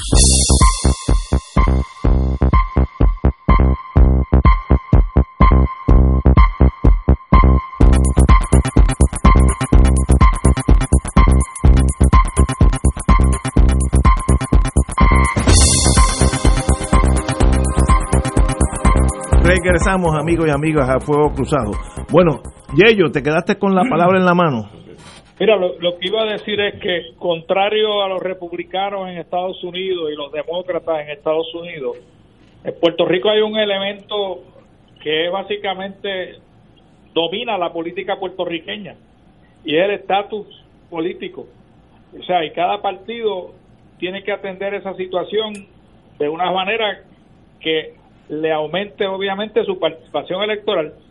Entonces tú ves dos partidos como el PIB y como el y Victoria Ciudadana que tuvieron un porcentaje respetable y donde ambos tienen la descolonización de Puerto Rico como uno de sus ejes principales en su programa de gobierno, contrario al Partido Popular. El, el PNP tiene un análisis diferente, el análisis es por qué la estadidad sacó mucho más, más votos que lo que sacó el candidato a la, a la gobernación. Y eso obviamente tienen que analizar qué fue lo que hicieron ellos en, en la gobernación, porque ellos controlaban la gobernación, tanto la legislatura como la, como la rama ejecutiva, qué hicieron mal que no le produjo el número de votos que debió haber producido su gestión gubernamental.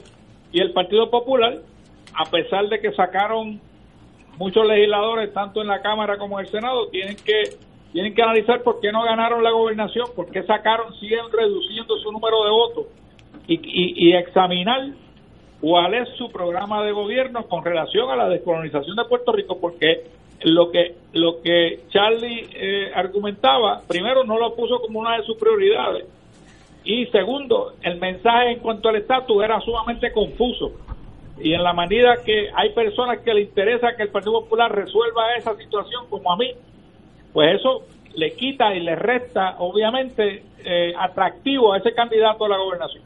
Pero yo en ese análisis, en esa ecuación tienes que incluir también cuántos de los que son populares realmente votaron por la estadidad. Porque, porque hay, hay, un segmento que uno no puede asumir que, que esos son estadistas de toda la vida que fueron a votar por la estabilidad pero no votaron por el partido. Sí, Hay que ver cuántos de Victoria Ciudadana, que por ejemplo le dieron el apoyo a la candidata a comisionada residente, que, que, que empujaba la estabilidad, y cuántos populares que, que, lo que hay que darles es un empujoncito para que para que sean parte del Partido Progresista Popular, pues este, que estén iluminados ah.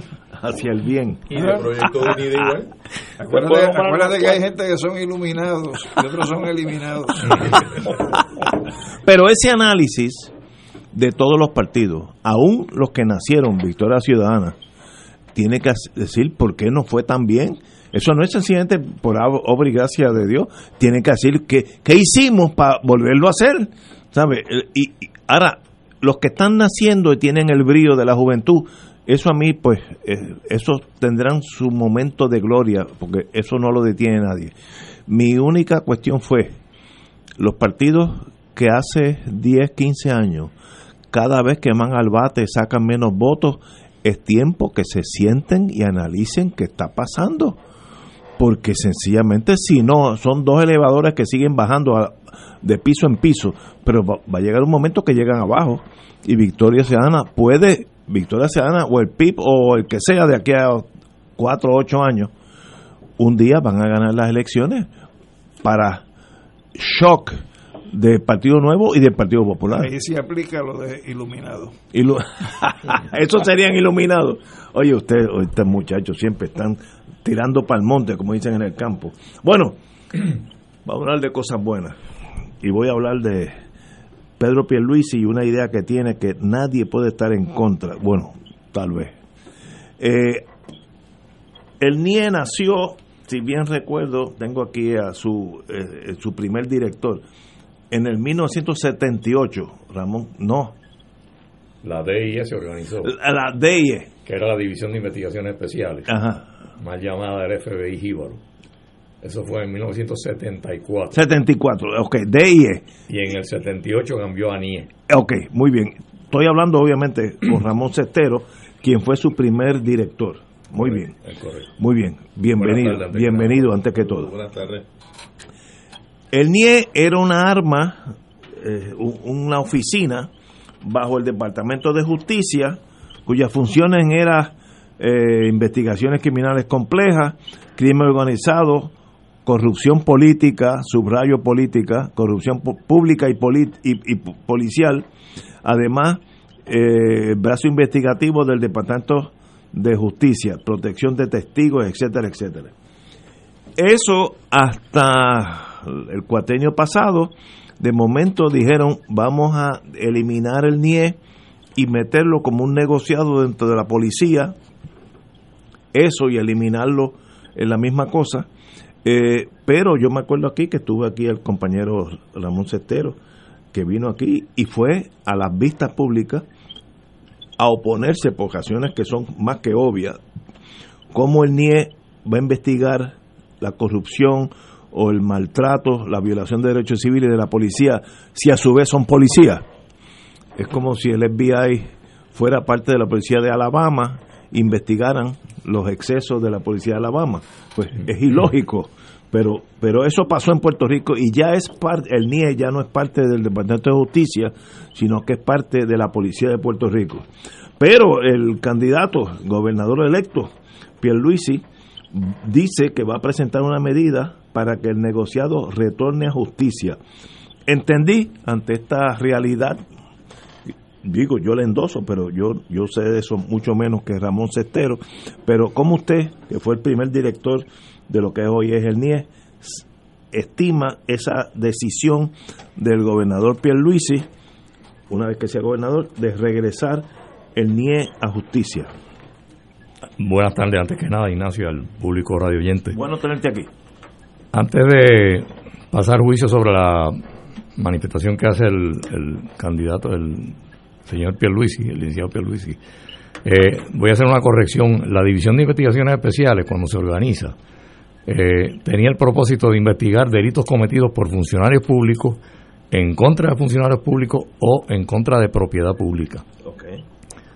Eh, eventualmente, en el 1978, se convierte el- la División de Investigaciones Especiales en el negociado de investigaciones especiales y amplía sus, eh, sus campos de acción.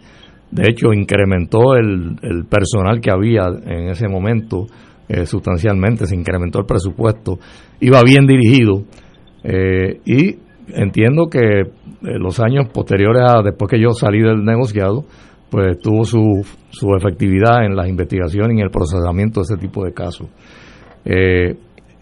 Al proyecto que te estaba refiriendo fue el proyecto que se aprobó en el Senado, que es el 1343, eh, presentado por... Era un proyecto de administración y fue presentado por mi amigo Cuco Pereira en Senado. Eh, y se aprobó. Cuando va a la Cámara, los miembros del negociado de investigaciones especiales me invitan, me visitan y me invitan a que comparezca yo a la Cámara a deponer en relación al por qué no se debía integrar el negociado a la policía de Puerto Rico. Y después te voy a hacer otra corrección. Eh, y las razones son bien elementales, bien básicas. Eh, esto yo lo planteé en mi ponencia y lo cuestioné eh, allí en la Cámara. El presidente de la comisión era el licenciado eh, a José, se me escapa el nombre, eh, y le dije, oiga, licenciado, la pregunta mía es, ¿el negociado va a ir trasladado, trasladado a la Policía de Puerto Rico como una unidad investigativa o van a ir los agentes asignados a distintas eh, posiciones dentro de la Policía de Puerto Rico? Eh, ¿Se considerarán policías o siguen siendo agentes investigadores? ¿Puede un agente investigador que lleva 15, 20 años de servicio investigando casos bien críticos eh, terminar de retén en el cuartel de Moca, por decirlo un pueblo, puede, puede ser Aguadilla? Eh, tenían que ir a la academia de la policía a recibir entrenamiento en la academia de la policía cuando podían dar clases en la academia de la policía. Eh, ¿Dónde van a estar los expedientes de los policías que estaban bajo investigación en ese momento? Y valga decir que en ese momento mi mejor recuerdo es que habían 68 policías bajo investigación. La respuesta era que los expedientes iban a permanecer en el Departamento de Justicia, aunque los agentes investigadores iban a estar en la policía. ¿Y bajo la custodia de quién van a estar los expedientes? Pregunté yo.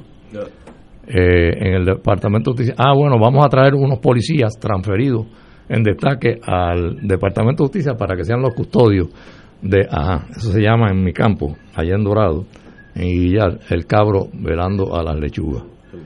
Eh, lo otro, eh, cuando se, se terminan las vistas, eventualmente la Cámara, en la Cámara no pasó el proyecto, de lo cual me alegro, porque hubiera sido un soberano disparate. Eh, pero curiosamente, Ignacio y público radio oyente, cuando se forma el Departamento de Seguridad Pública, Lo, lo absorbe. el negociado de investigaciones especiales va a pasar al, al Departamento de Seguridad Pública, a la sombrilla famosa, La sombrilla donde quién es el que manda, El- pues el que manda es el mismo que manda el negociado, manda a la policía, manda a forense, manda a bomberos, manda a emergencias médicas, digo, perdóname, a, eh, sí, a emergencia. Entonces, ¿qué pasaba cuando se iba a investigar un agente del NIE bajo la sombrilla? Cuando la- el NIE iba a investigar a un oficial de la policía y el expediente iba a parar al mismo jefe, al jefe de la policía y al jefe del NIE. Otro soberano disparate en mi libro. Si es correcto lo que tú indicas, que el gobernador electo Pierluisi tiene intenciones de revertir el negocio de investigaciones de, la- de- de investigaciones especiales al Departamento de Justicia, lo felicito porque creo que es lo correcto que hacer. Y quiero que esté claro, el negociado era el brazo investigativo del Departamento de Justicia asistiendo a la División de Integridad Pública, tanto como los fiscales y a nivel de todos los distritos, a toda la fiscalía, asistía obviamente también en ocasiones al gobierno federal y hubo mucha participación del NIE en, operaciones conjuntas con FBI, con DEA, eh, yo recuerdo haber participado unas cuantas, de manera que revertir el o volver a colocar el negociado de investigaciones especiales bajo el Departamento de Justicia entiendo que es lo correcto. Ahora, vamos a ver quién va a dirigir el Departamento de Justicia y quién va a dirigir el negociado. Si el, si el jockey no es bueno, pues entonces se cae del Se caballo. Pero, pero, en pero la síntesis- idea en sí es que yo veo, po- ¿por qué cuando hay, hay un exceso aquí de la policía, de derechos civiles, viene el FBI e investiga? Pues muy bien, una rama totalmente eh, separada de la policía, pero si los que investigaran fueron la misma policía, pues conlleva la amistad y, y los- las lealtades. Eso es así, la vida es así. Hay que tener un ente separado que no que no caiga bajo esa sombrilla. Y en mi libro ese es el negociado de investigaciones especiales y lo que sí tiene que haber eh, en el propio negociado es la voluntad para llevar a cabo las investigaciones como corresponde. No importa quién sea el investigado. Pero en este, en este modo, ahora voy a hablar de cosas tal vez sensitivas. A nivel de pueblo, el Departamento de Justicia en los últimos años ha ido decayendo en torno a que uno dice, si alguien de los de arriba es comete algún delito, no cuenten con justicia, que yo creo que eso, eso puede ser hasta eh, una exageración de mi parte. Pero si son los federales, que echen para adelante. ¿Sabe? La confianza del pueblo en torno a justicia, y ahí caería el NIE. Claro. Ha ido decayendo en las últimas décadas, estoy hablando, y ya no hay esa confianza de decir, yo confío que si el neo justi- el, el justicia me investiga a doña Yuya, yo sé que aunque ella sea prima del senador tal, la van a investigar. Eso en este momento está en, en duda ante el pueblo, no estoy diciendo ante mí. Eh, y, y, y como su señoría dice, es importante a quién nombran, porque si nombran Ah, un, estamos claros. un político más, pues va a ser un político más. Y yo, yo llevo 50 años practicando esta profesión, de los cuales pasé varios años en la policía, en el Departamento de Justicia, en, el, en, la, en la División de Investigaciones Especiales, por el término del- del nombramiento, que fueron ocho años, sin contar lo de la policía.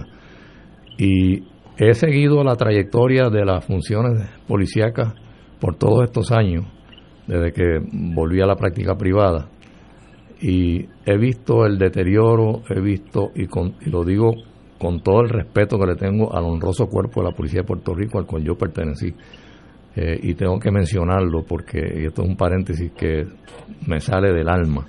No hay cosa más detestable en el sistema de justicia penal que un policía corrupto, que un fiscal corrupto, que un agente investigador corrupto. Y eso hay que erradicarlo, pero tajantemente, de nuestro sistema de justicia. Totalmente de acuerdo, compañero. Pues mira, yo, este, yo puedo entender que el componente operacional de los aspectos de seguridad interna de un país e incluso de una colonia puedan estar integrados en una estructura uniforme. De hecho, hay países donde el Ministerio del Interior incluye policía, incluye bomberos, incluye eh, otros componentes operacionales de seguridad pública. En lo que estoy totalmente claro es que tú no puedes, como indicaste, poner al cabro a velar las lechugas. O sea, la estructura que fiscaliza el funcionamiento de las personas que participan de ese componente operacional no puede ser el componente operacional en sí mismo. Entonces, en ese sentido, nosotros tenemos un departamento de seguridad interna que ahora mismo es un departamento donde por distintos sitios se le está saliendo el agua. Por ejemplo, ya eh, se plantea ahora con esta iniciativa del gobernador eh, electo Pierre Luisi que se separe el NIES, cosa que debe ser que es correcto. Pero, por ejemplo, ya separaron al negociado de ciencia, Ciencia forense. forense. Eh, se está planteando por parte de los bomberos también crear eh, o volver a lo que era la situación anterior. Está la estructura del Departamento de Corrección, que también es un componente de seguridad, que si uno lo visualiza desde el punto de vista de la integración de, de los distintos eh, componentes de un gobierno en materia de seguridad, pues podría estar dentro de una sombrilla. Me parece que aquí lo que pasa es que eh, esto fue un proceso donde se empasteló cómo juntar las agencias sin que antes se estuviera con una mesa de trabajo, ver si realmente es viable o no la forma como se iban a estructurar. Esto fue una medida política que se dijo y como es medida política, por ahí vamos sin contemplaciones. Y me parece que sacando al negociado de investigaciones especiales, que es quien tiene que fiscalizar el funcionamiento de los distintos eh, componentes operacionales de una estructura de seguridad, pues hay que poner en la mesa de trabajo hasta qué punto pues fue correcta o no la decisión de separar el negociado de ciencia forense. Me parece que era más un problema administrativo y de recursos que de otra naturaleza. Si, por ejemplo, bomberos, corrección, manejo de emergencias médicas, el negociado de manejo de emergencia del país, el 911, pues deben estar en conjunto con la Policía de Puerto Rico. O sea, eso hay que llevarlo a una mesa no meramente de diseño para fines de proselitismo político, sino para ver si, si ese engranaje realmente tiene la posibilidad o no de, de ser funcional. Así que ese es el criterio mío. Hay otros países donde la integración de todos esos componentes operacionales eh, existe y, es funcio- y funciona. Funciona. Aquí, pues, no sé qué, por qué razón las cosas pues, no funcionan ni en una dirección. Fíjate que otra. incluso cuando, cuando se presentó el proyecto, el 1343, para integrar el negociado a la Policía de Puerto Rico, ni siquiera se consultó con el monitor federal. Eso fue algo tan... A la cañona. A la cañona. Porque, porque son medidas políticas Eh, exacto, sí, estoy de acuerdo. que se montan en el partidismo. Y, y ciertamente también vienen a acompañar, no olvidemos que cuando se crea este departamento sombrilla de seguridad pública, que había una política pública de crear varios departamentos sombrilla, eh, también junto con el departamento vinieron unos nombramientos y unos nombramientos, el, yo creo que el primer director de ese departamento fue Pesquera, si mal no recuerdo, puedo equivocarme en el nombre, eh, pero lo, cierto era que se pagaba una, una cantidad de dinero extraordinaria, exorbitante, de sobre 200 mil dólares eh, al año, creo que eran 250 mil dólares, un gobierno como, como el nuestro que no tiene los recursos. Eh, y ciertamente el efecto que pudo haber tenido y que creo que ha tenido es que el elemento de la corrupción eh, no fue bien atendido, no fue detenido, no fue procesado como hubiésemos esperado. eh, y yo recuerdo eh, unidades completas de, por ejemplo, de, de- de narcóticos, de drogas, en Añasco, eh, recientemente otra en Humacao, que la, fueron las la, las agencias federales las que entraron y básicamente arrestaron a varios integrantes de, de esas divisiones. Creo que las Añasco se llevaron prácticamente a todo el grupo. Que estaba manejando esto porque era un grupo de policías pues corruptos, hubo luego convicciones federales. Eh, ahí está, eh, está, está sobre la mesa. Eh, y, y me parece a mí que eso unido al elemento de que una estructura no tan formal como un departamento sombrilla, como era la cuestión de las reuniones periódicas entre el Departamento de Justicia, el Contralor, la oficina del FEI, eh, creo que se me queda alguna otra agencia para atajar el problema de la corrupción, se abandonó ese proyecto. Correcto. En la oficina Ética. de ética, Ética. ciertamente. Ese proyecto, ese proyecto es importante porque es lo que decía Alejandro, o sea, independientemente que hay una estructura formal, eh, digamos un mismo departamento, el hecho de que hayan varios departamentos haciendo trabajo dirigido a enfrentar un mal que nos ha seguido por demasiado tiempo al país, que es la corrupción, eh, pues ciertamente eso hay, que, eso hay que fortalecerlo y aquí se realmente fue lo contrario, se debilitó. A, a mí me parece que es importantísimo el NIE en estos días, esto ha sido noticia nuevamente, pero en otro contexto. En estos días, aquí tengo la, la resolución del FEI eh, Ah, de- de no- de no presentar los cargos a los miembros del club, los boys. De los brothers. Los de los brothers. brothers. Eh, básicamente uno, uno la lee, son treinta y tantas páginas y se hizo pública. Uno la lee y, y esto es un, un señalamiento crítico muy severo contra el Departamento de Justicia en la manera en que se hizo la investigación y el referido, o sea, denotando lo que hablábamos hace un rato, un desgaste eh, importante en la función de un departamento tan importante como el Departamento de Justicia y aunque no tenga que ver con el tema de la criminalidad y la corrupción, ese desgaste se nota en otras entidades del mismo departamento. Hablemos luego, si quieren, del registro de la propiedad y los atrasos que tiene. Yello. Mira, la- yo no tengo problema con, que, con la iniciativa de Pierluisi, pero como señaló Alejandro, hay otros países donde se integran esas funciones y son funcional. La pregunta mía va más y quizás él la puede, Cestero puede atenderla en la medida, en la experiencia de él. ¿Cuán, cuán independiente es el NIE dentro de la estructura de justicia en el pasado, conociendo y sabiendo que el nombramiento del secretario de justicia es un nombramiento de naturaleza política y hemos visto en, en algunos casos en el pasado cuán inefectiva, de hecho creo que en este cuatrenio no ha sido tan efectiva la, la, la posición del secretario de justicia. Así que cuán, cuán está de independencia operacional en términos a quién investigar tiene el NIE dentro del Departamento de Justicia, porque yo creo que eso es esencial en términos del éxito de su operación. Estoy de acuerdo contigo. Saludos, Yeyu. Eh, Pues mira, el director del negociado de investigaciones especiales le responde directamente al secretario de Justicia. Eh, evidentemente, si el secretario de Justicia resulta ser un nombramiento eh, característico de, de naturaleza política eh, y el secretario de Justicia le responde a su vez al gobernador de Puerto Rico, pues el eh, director del negociado va a estar bajo la presión, bajo la, bajo la atención eh, de un secretario de justicia que responda a intereses políticos en lugar de responderle al pueblo de Puerto Rico para que se procesen los casos como se deberían hacer. Eh, voy a hacer mención de que a mí me llamó mucho la atención del referido del, del Departamento de Justicia al, al FEI. Eh, aparentemente, eh, yo he leído algo de lo que se publicó. Aparentemente, pues la investigación no, no se inició como debió haberse iniciado, específicamente o especialmente en el tema de la producción de los celulares. Eh, me refiero a que en lugar de ir a donde Ignacio Rivera, decirle, don Ignacio, necesitamos ver su celular, había que ir al tribunal desde el principio a conseguir una orden de, allanamiento. de- de allanamiento De y se acabó. acuerdo, se acabó. Eh, y por ahí, ahí, ahí, ese fue un fallo eh, fatal en este, en este proceso investigativo.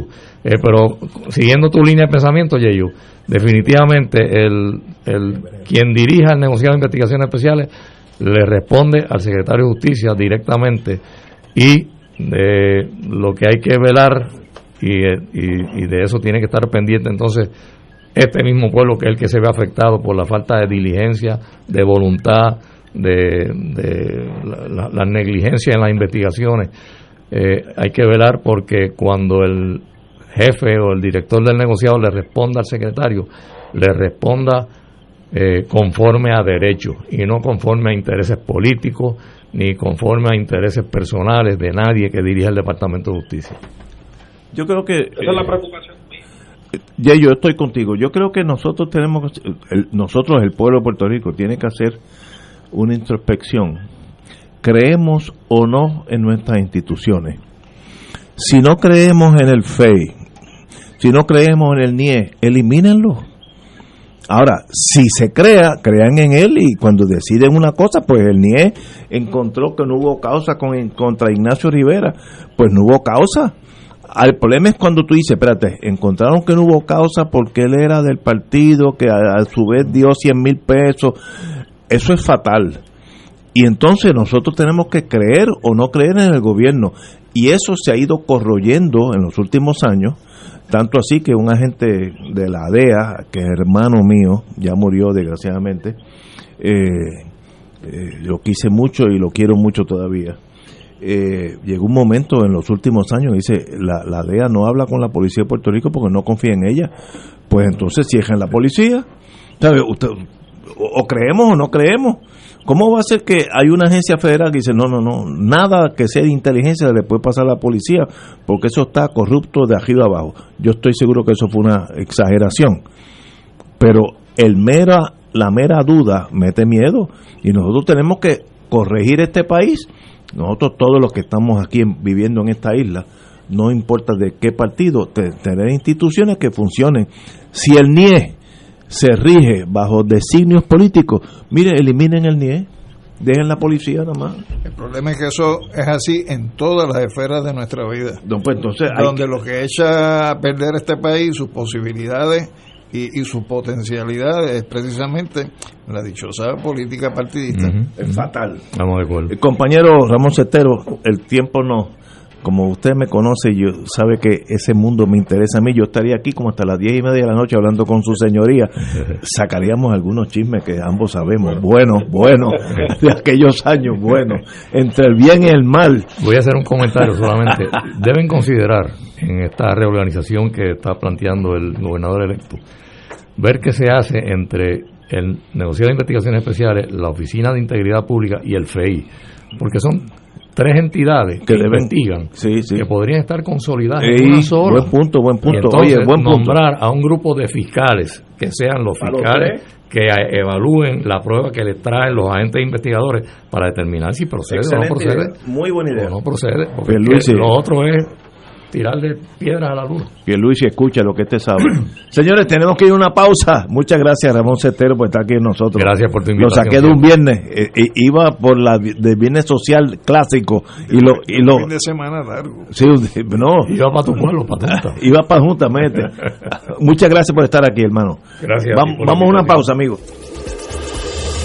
Fuego Cruzado está contigo en todo Puerto Rico.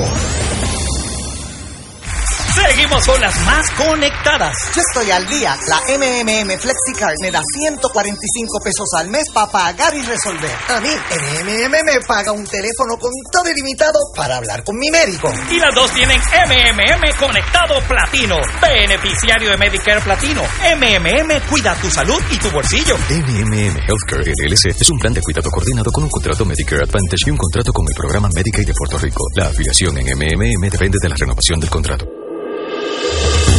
Fuego Cruzado, el programa de más credibilidad en la radio puertorriqueña, es ahora la tribuna abierta de análisis noticioso, con diversas perspectivas que exploran el trasfondo de lo que acontece a diario y cómo nos afecta. Escucha a Ignacio Rivera y sus panelistas invitados de lunes a viernes en Fuego Cruzado en transmisión diferida a las 10 de la noche por Oro 92.5 FM. Equino Musical, el único programa radial dedicado al mundo del caballo y su gente. Todos los lunes de 9 a 10 de la mañana por Radio Paz 810 AM con Manolo Almeida. Hablamos de caballos porque sabemos de caballos. En Oro 92.5 FM, Radio Paz 810 y el Canal 13 estamos trabajando a tono con la emergencia que en estos momentos está viviendo Puerto Rico. Estamos ofreciendo nuestros servicios al máximo con el personal disponible según nos permitan las circunstancias. Si tiene un mensaje para ofrecer a sus asociados, clientes o personal, solo tiene que llamar al 787-349-7949. 787-552-0825 y nuestros empleados le comunicarán al personal de ventas para atender su necesidad. A nuestros clientes estén en comunicación con su ejecutivo o ejecutiva de ventas que continúan ofreciendo sus servicios como de costumbre. Recuerden los teléfonos 787-349-7949 y 787-552-0825. Fanático del deporte, la mejor información y el mejor análisis lo escuchas los sábados a las 2 de la tarde por Impacto Deportivo con Javier Sabat y el más completo elenco en deportes por Radio Paz 810 AM y en las redes sociales Facebook Impacto Deportivo Radio PR Twitter e Instagram Impacto underscore Deport juntos, impactando el deporte nacional. Y ahora continúa Fuego Cruzado. Amigos y amigas, salimos de la policía y vamos a hablar ahora de cosas más bonitas, mucho más. Digo, no en el sentido de la policía en el sentido negativo, sino el, el ambiente donde ellos se desarrollan. Pero hoy sí que estamos con gente buena. Eh, eh, estamos con el Movimiento Social Pro Bienestar Animal. Eh, compañera, ¿cómo me da su nombre, por favor? Claro que sí, Lilian García, vicepresidenta del movimiento. Y este amigo, viejo amigo, aunque no es No, tan viejo. no, lo de viejo no me, lo quita. viejo amigo. Su Jorge nombre- Mercado, presidente de Jorge Movimiento Mercado. Social por Bienestar Animal. Empezamos la vida juntos en pueblos. De eso han pasado como 200 años y seguimos juntos en espíritu, eh, hermano mío menor. Y vamos a hablar de eh, no pirotecnia, menos ruido y más compasión por nuestros animales. Eh, quiero decir, y qué bueno que estamos aquí, el viernes pasado, el viernes pasado, este señor que está aquí vino con un carro de su casa y notaba que algo estaba malo, eh, raro en el motor. Y yo, yo literalmente pesqué dos gatitos que eran de grande la mano mía en el motor de él que se hubieran muerto porque Oh, God. están en casa, ya están jugando, le damos viví cada tres horas de noche inclusive, etcétera, etcétera. Mi esposa y yo somos eh, parteros. Eh, y, y quiere decir que con esos dos serían cuatro gatos en casa, todos recogidos de la acera. Muy bien. No hay ninguno comprado de, de la acera y son inteligentísimos y buenísimos. Y esos dos chiquititos, el papá putativo, este señor que está Esto nos comprueba que Ignacio tiene buen corazón realmente. No, Que mentira. no piense. Déjame decirte que ese fue el comentario de mi esposa. Ajá. Una persona que ha estado metida en tantas cosas en la vida, mira la sensibilidad. Sí, para que tú veas. Yo nunca lo dudé, por eso lo invitamos como embajador de esta Oye, campaña. yo soy uno de los embajadores. Aquí dicen, gente buena, Mary Helen Reinhold, amiga, José Raúl Montes, no lo conozco, pero Sí. tengo, que, tengo que conocerlo, director médico José Raúl Montes, and Facial Re- Rejuvenation. Facial Rejuvene- me- eh, rejuve- ve- rejuvenecer la cara. En el Exacto. caso mío, tengo que hablar con ese señor ya Te hace falta malamente, Ignacio. Yo te contacto. Eh, el doctor Ricardo Fernández, presidente del Colegio Médico Veterinario. Bueno, con los gatitos míos vamos para allá. Ajá. Mónica Candelaria, no la he conocido, la veo todos los Reportera días. de guapa. Todos los días la veo por la mañana. Una hermosa mujer. Eh, y entonces mi hermano, don Víctor Alicea. Ah, ¿lo conoce? Ese es mi hermano. De Eh, verdad, Hemos jangueado juntos mu- muchos años. Muy buena persona y Sí. talentoso. Y el último, que es menos importante, eh, Ignacio Rivera, productor de Fuego. Cruzado. Pero ese es el último en la línea. Quiero que sepa que me dio 5 mil pesos para aparecer esta promoción. No, eso es embuste. Eso es embuste. Recuérdate que, que el perjurio es un delito. Pero no estoy hablando bajo juramento. Pero háblame de qué es esto de no pirotecnia, menos ruido, más compasión. Sí. Dale, Compañera. Pues no pirotecnia, menos ruido, más compasión es una campaña que ya este es el segundo año, El tercero. el tercero que realizamos en el movimiento con la intención de llevar el mensaje para crear conciencia del daño que hace la pirotecnia no tan solo a nuestros animales, sino también a nosotros los seres humanos. Definitivamente. Y yo quiero destacar que aquí está un amigo, el presidente del colegio de. bueno, expresi- expresidente expresidente del colegio de, eh, de, eh, Abogado. de abogados y abogadas, que el año antipasado eh, participamos con ellos en la campaña, así que te agradecemos muy profundamente. Pues nada, Ignacio, no, piro, no pirotecnia más compasión es un concepto educativo que hemos creado con personas que hemos llamado embajadores de las campañas. En este año pues son todos ustedes, que pertenecen a diferentes áreas de la sociedad puertorriqueña, porque en Puerto Rico hay algo que se llama compasión, que sabemos que puertorriqueño es compasivo, pero tenemos que educar al puertorriqueño que hay cosas que van en contra de esa compasión y es precisamente la pirotecnia. Son los cherry bombs, son los petardos. Mira, eh, hoy eh, posteó esta mañana un rescatista, ayer, con toda la pirotecnia que hubo, llegó a su casa y encontró a varios de los perros de ellos destrozados. Porque oyeron el ruido de la pirotecnia, quisieron meterse por la ventana mía, se cortaron y eso era un charquero de sangre. ¿Qué quiere decir con esto? Vamos a tener un poco más de compasión porque no solamente son los animales, también son las personas mayores, envejecientes, también son las personas que tienen condiciones okay, de salud, veteranos que oyen ruido de pirotecnia y piensan que están en campo de guerra. Y tú sabes que tú fuiste a la queja y fue una queja de verdad, no fue de embuste. Eh, y tienes también a los niños que tienen ciertas condiciones que definitivamente la pirotecnia es nociva. Por lo tanto, estamos dando algunos eh, consejos a las personas con esto de la pirotecnia. Así que, Lian, si tú quieres compartirlo. Claro que sí.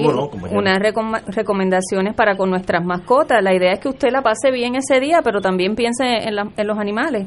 Así que le sugerimos que los coloques en un lugar seguro por favor, no los deje ni en el patio ni en la calle y no los deje amarrados. Recuerde que cuando se ponen ansiosos, ¿verdad? Las consecuencias pueden ser bastante graves. Colóquele música si los tiene, eh, ¿verdad? En algún lugar dentro de su casa, la televisión, para que esto pueda reducir quizás los ruidos externos de la, de la pirotecnia. Existen calmantes o relajantes, pero le, le, sugerimos por favor, ¿verdad? Que consulte esto con su veterinario. No nos pongamos a inventar porque, ¿verdad? Puede ser otras consecuencias. Eh, si usted ve que esto sucede con su animalito que se pone muy ansioso, gente, no, no, no se moleste ni se enfade ni los regañe. Él no tiene control de lo que está haciendo, así que ¿verdad? vamos a ser un poco compasivos con eso. Y sobre todas las cosas, vamos a promover el que no se utilice, ¿verdad? Vamos a llevar el mensaje de que no se utilice pirotecnia por el bien de todos. Y yo quiero, Ignacio, eh, agradecer a los sponsors de esta campaña, que es la Oficina de Investigadores de Corredad Animal, OICA, el Colegio de Médicos Veterinarios, la Oficina Médica de José Raúl Monte, obviamente el Nuevo Día y Primera Hora, que tenemos una campaña bien agresiva que ellos están donando al espacio. Ahí tuve una página completa, lo digo en Primera Hora recientemente, y la, el recinto médico de la Universidad de Puerto Rico, la sección de audiología, que también es colaboradora nuestra en esta campaña. Así que vamos a tener unas una navidades con menos ruido, más compasión.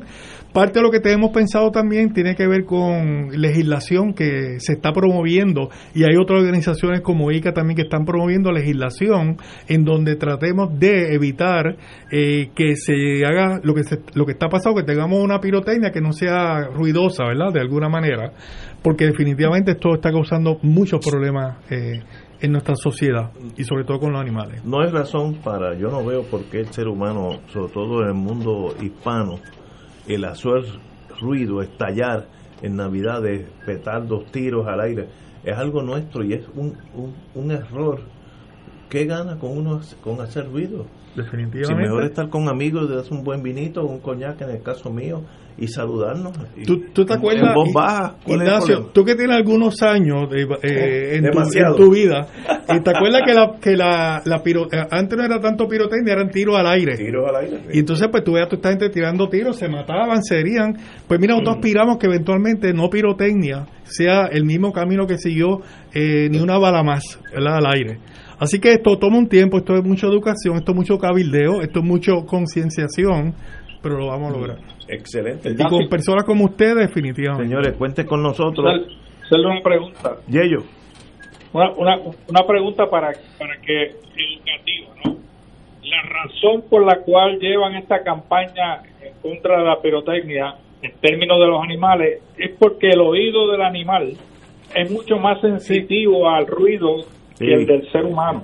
Correcto, correcto. Inclusive este, este, año la campaña la estamos dirigiendo un poco más sobre el área, por eso tenemos a la Facultad de Audiología del recinto, la estamos dirigiendo un poco más a educar sobre los problemas en la audición, tanto en los animales como en el ser humano. Esa es la intención. Y sí, tiene toda razón, el animal obviamente escucha muchísimo más, es mucho más sensible que el oído humano. Entre 5 y 7 veces más, imagínense ustedes, si para uno un cheribón al lado nuestro nos, nos vuela el oído, para un perro son 5 o 7 veces más. Yo de verdad que no, no le veo la eh, un, un arma de fuego o un petardo. ¿Para qué hacer ese ruido? ¿Qué, qué, qué gana? ¿Cuál es el cuál es la emoción? No, no sé, pero pero hay que educarnos para Aparte esa- que esa tan- práctica. tantos niños que pierden hasta los dedos y adultos que pierden sí. los dedos hasta ahí está, ¿verdad? Eh, siempre hay un, un herido. Sí. Siempre, todas las navidades. Señores, pero qué bueno que estén aquí. Gracias no por más pirotécnica, menos ruido y más compasión con nuestros animales. Ignacio, te voy a dejar este afiche para que te veas todos los días con toda esta gente preciosa y obviamente tú fuiste el más lindo que quedaste todo, así El que más te lindo de felicito. toda esta gente aquí Gente, y soy si yo. quieren ver a Ignacio, él está hoy, él comenzó su campaña con su imagen, así que pueden Sí. encontrarlo en la página. ¿Dónde es que estoy? Está en la página Está. del Movimiento Social Pro Bienestar Animal en Ay, Facebook y Tu hoy foto solo. salió la página de la dato, imagen de Ignacio. que te debe llevar, Ignacio. En la foto estás en la extrema izquierda. Eso fue a propósito. Eso fue a propósito. Queridos her- her- hermanos, eh, un privilegio tenerlos aquí y cuando ustedes de- deseen de fuego cruzado, con mucho gusto estamos aquí pro, pro animales. Claro, Gracias, búscate gracias. tu página que yo te posteé la Muy foto bien. hermosa tuya que sale hoy. De Muy show. bien. Señores, vamos a una pausa, amigos. Esto es Fuego Cruzado por Radio Paz 810 AM. Beneficiario de Medicare, con Triple S Advantage, tu tarjeta de plan médico también te servirá para pagar tu compra, con hasta 1.500 dólares al año. Oriéntate y únete hoy llamando al 1844-777-0120, lunes a domingo, 8 a.m. a 8 p.m. 375 dólares cada tres meses. Aplican restricciones. Triple S Advantage es una organización de cuidado coordinado y de proveedores preferidos con un contrato con Medicare. La afiliación a Triple S Advantage depende de la renovación del contrato. Fuego Cruzado está contigo en todo Puerto Rico. 2.6 millones de autos en Puerto Rico, algunos de ellos con desperfectos.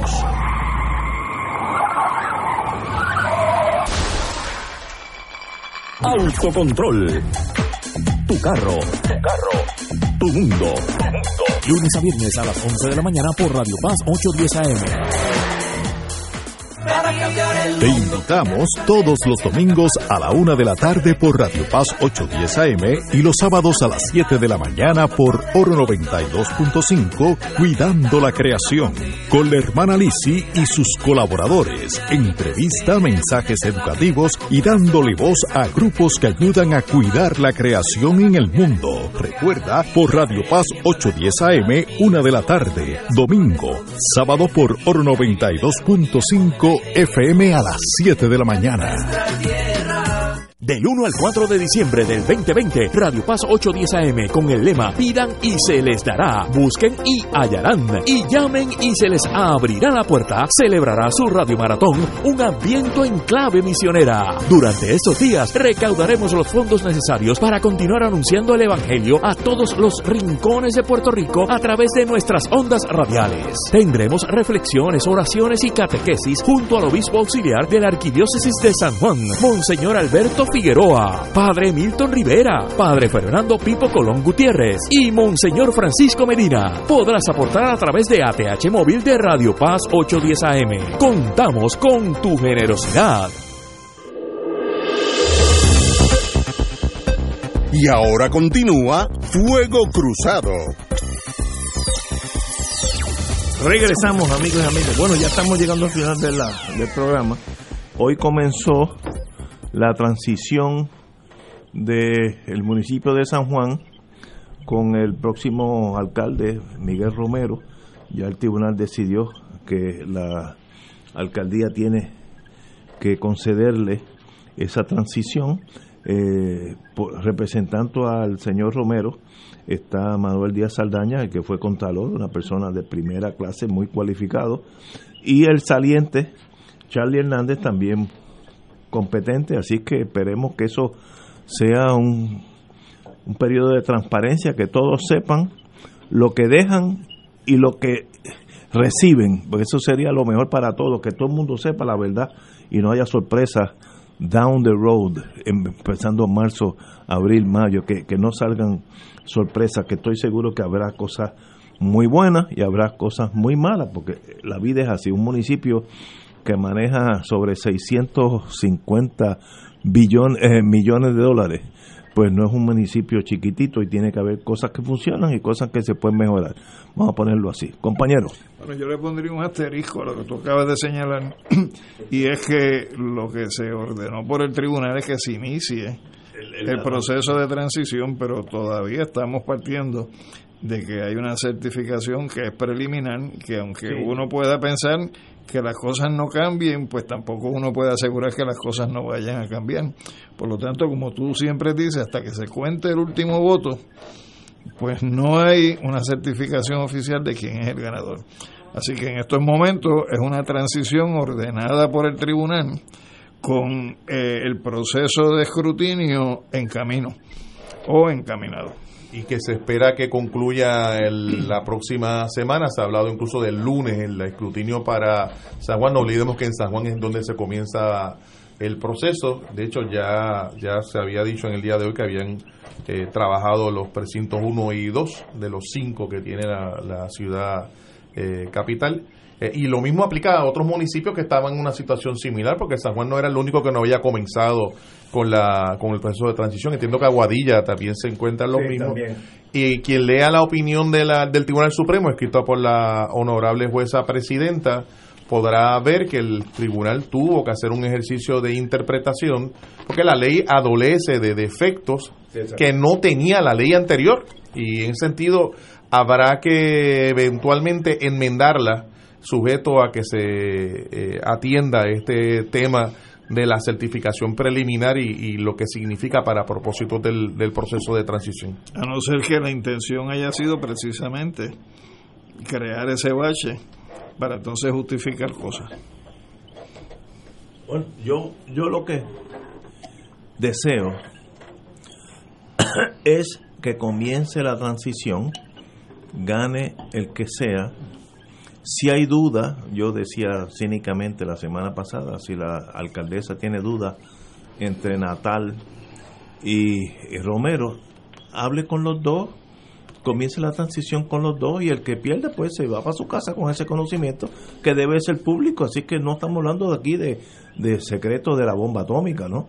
Así que no, no veo por qué tanta eh, secretividad y yo creo que ya, ya estamos llegando a, la verdad. Los, hay unos, unas posiciones, eh, aquí dice la prensa, Guánica, Culebra, Aguadilla, eh, debido al escaso margen, tienen que contarlos uno a uno. Pues miren, en eso hay duda, en los otros hay muy poca duda. Ah, que puede venir un milagro, pues que venga el milagro, pero en el interín, eh, yo creo que no hay duda de que Pierluisi ya va a ser gobernador de Puerto Rico y hay muy poca duda que en San Juan Romero tiene más votos, tiene dos mil y pico sobre el Natal, que hizo un trabajo excepcional. No, no estoy eh, hablando nada negativo Natal. Yo creo que para alguien que no estaba en la política, que no existía su movimiento, llegar ahí para, oreja con oreja, hocico con hocico, como dicen en, los caballos, eh, eso habla muy bien de Natal. Algo, algo bien hicieron empezamos el programa de hoy, hay que hacer un análisis porque esos jovencitos ganan o casi ganan, sacaron dos senadores, dos representantes, eh, Victoria, no, ¿cómo se llama el otro? Dignidad sacó uno y uno, senador y representante. ¿Qué quiere decir eso? y ellos. en el caso de Natal es una excepción, porque Natal tiene que recordar en el 2016. Está ahí. Oye, fíjate, la y dicen que la censura no existe. Empezó a hablar mal de Natal y le han cortado la línea. Yello, te quedaste en el aire. Sigue hablando mal del sistema para que tú veas. Mira, me, me llama un policía retirado. Muchas felicidades. El problema del NIE es que lo politizaron desde los 90 y hoy sigue igual. Yo estuve varios años y se nos iba la vida, se nos hacía la vida imposible cuando íbamos con los de arriba. Eso es alguien que estuvo allí. Eh, con los de abajo. Ahí, Yeyo, ¿volviste? Sí, mira, no, sí, volví. Lo que estaba diciendo es que Natal sacó el mayor número de votos porque para la Cámara de Representantes por el Partido Popular. Correcto. O sea que Natal, en, en, términos de San Juan, era alguien ya bien conocido por la mayoría que seguía a Yulín en San Juan, así que tenía una gran ventaja, ¿no? Bueno, por poco llega. Eh, eso es sorprendente. Y sin, y sin la inversión de recursos económicos en la, en la campaña, ¿no? Es una diferencia de 2.000 votos aproximadamente. El 2.200, pero bueno, pero no miremos quién ganó y quién perdió. Obviamente el alcalde de San Juan va a ser Romero, pero Natal merece nuestras felicitaciones y admiración. Con nada, de la nada, llega casi ahí parejo. Eso es extraordinario y quiere decir un mensaje a nosotros, los, los oldies de los partidos clásicos azules y colorados. Ahí hay un mensaje, señor, escuchen, porque si no se los va a llevar la corriente. Con una patineta y un mensaje claro de cambio y transformación. El pueblo está, como dice este agente retirado de, de, la policía de Puerto Rico, hablando sobre el NIE, eso, vuelvo y lo digo, el problema es que el NIE es que lo politizaron desde los 90 y hoy sigue igual. Yo estuve varios años y se nos iba la vida, se nos hacía la vida imposible cuando íbamos con los de arriba. Mire, eso destruye los, todo. En otras palabras, lo que está diciendo ahí, cuando, cuando tocaban gente importante, el sistema político los detenía. Pues entonces el problema es mucho más serio de lo que pensamos. ¿Qué, qué hacemos contra esa realidad? Un nuevo país ¿Cómo se hace un nuevo país? Yo no sé. Empezando desde abajo hacia arriba y no desde arriba hacia abajo. Estoy de acuerdo. Compañero. Bueno. ¿Y ellos? Nada, que tengan un buen fin de semana y recuerda que el pueblo ahora quiere segunda vuelta y referéndum revocatorio. Muy bien. Eh, podemos hablar un día de eso. Yo, eh, si uno es PNP, uno no está de acuerdo con eso porque nunca ganaría, ganaría una elección. Pero es lo mismo que hemos estado hablando, como la política partidista sí, sí, no, no, nos arrincona y nos destruye. Pero el Partido Nuevo no le conviene eso, porque entonces se unen todos los otros partidos socialistas y o comunistas. Estoy hablando. No, se, salió el diablo por fuera. Al, PNP quizás no le convenga, pero la. pero yo conozco a mis muchachos. Pero la democracia, a la democracia sí le conviene tener mecanismos. Antes de irme, una, una de las ayudantes de Trump dijo que el problema había sido Chávez, que había... Ya lo dijo así en blanco y negro en televisión. Una señora que obviamente Y Chávez llevaba muerto... Chávez desde, desde otro plano existencial. Señores, tenemos que irnos. El lunes estaremos aquí a las 17 horas. Bueno.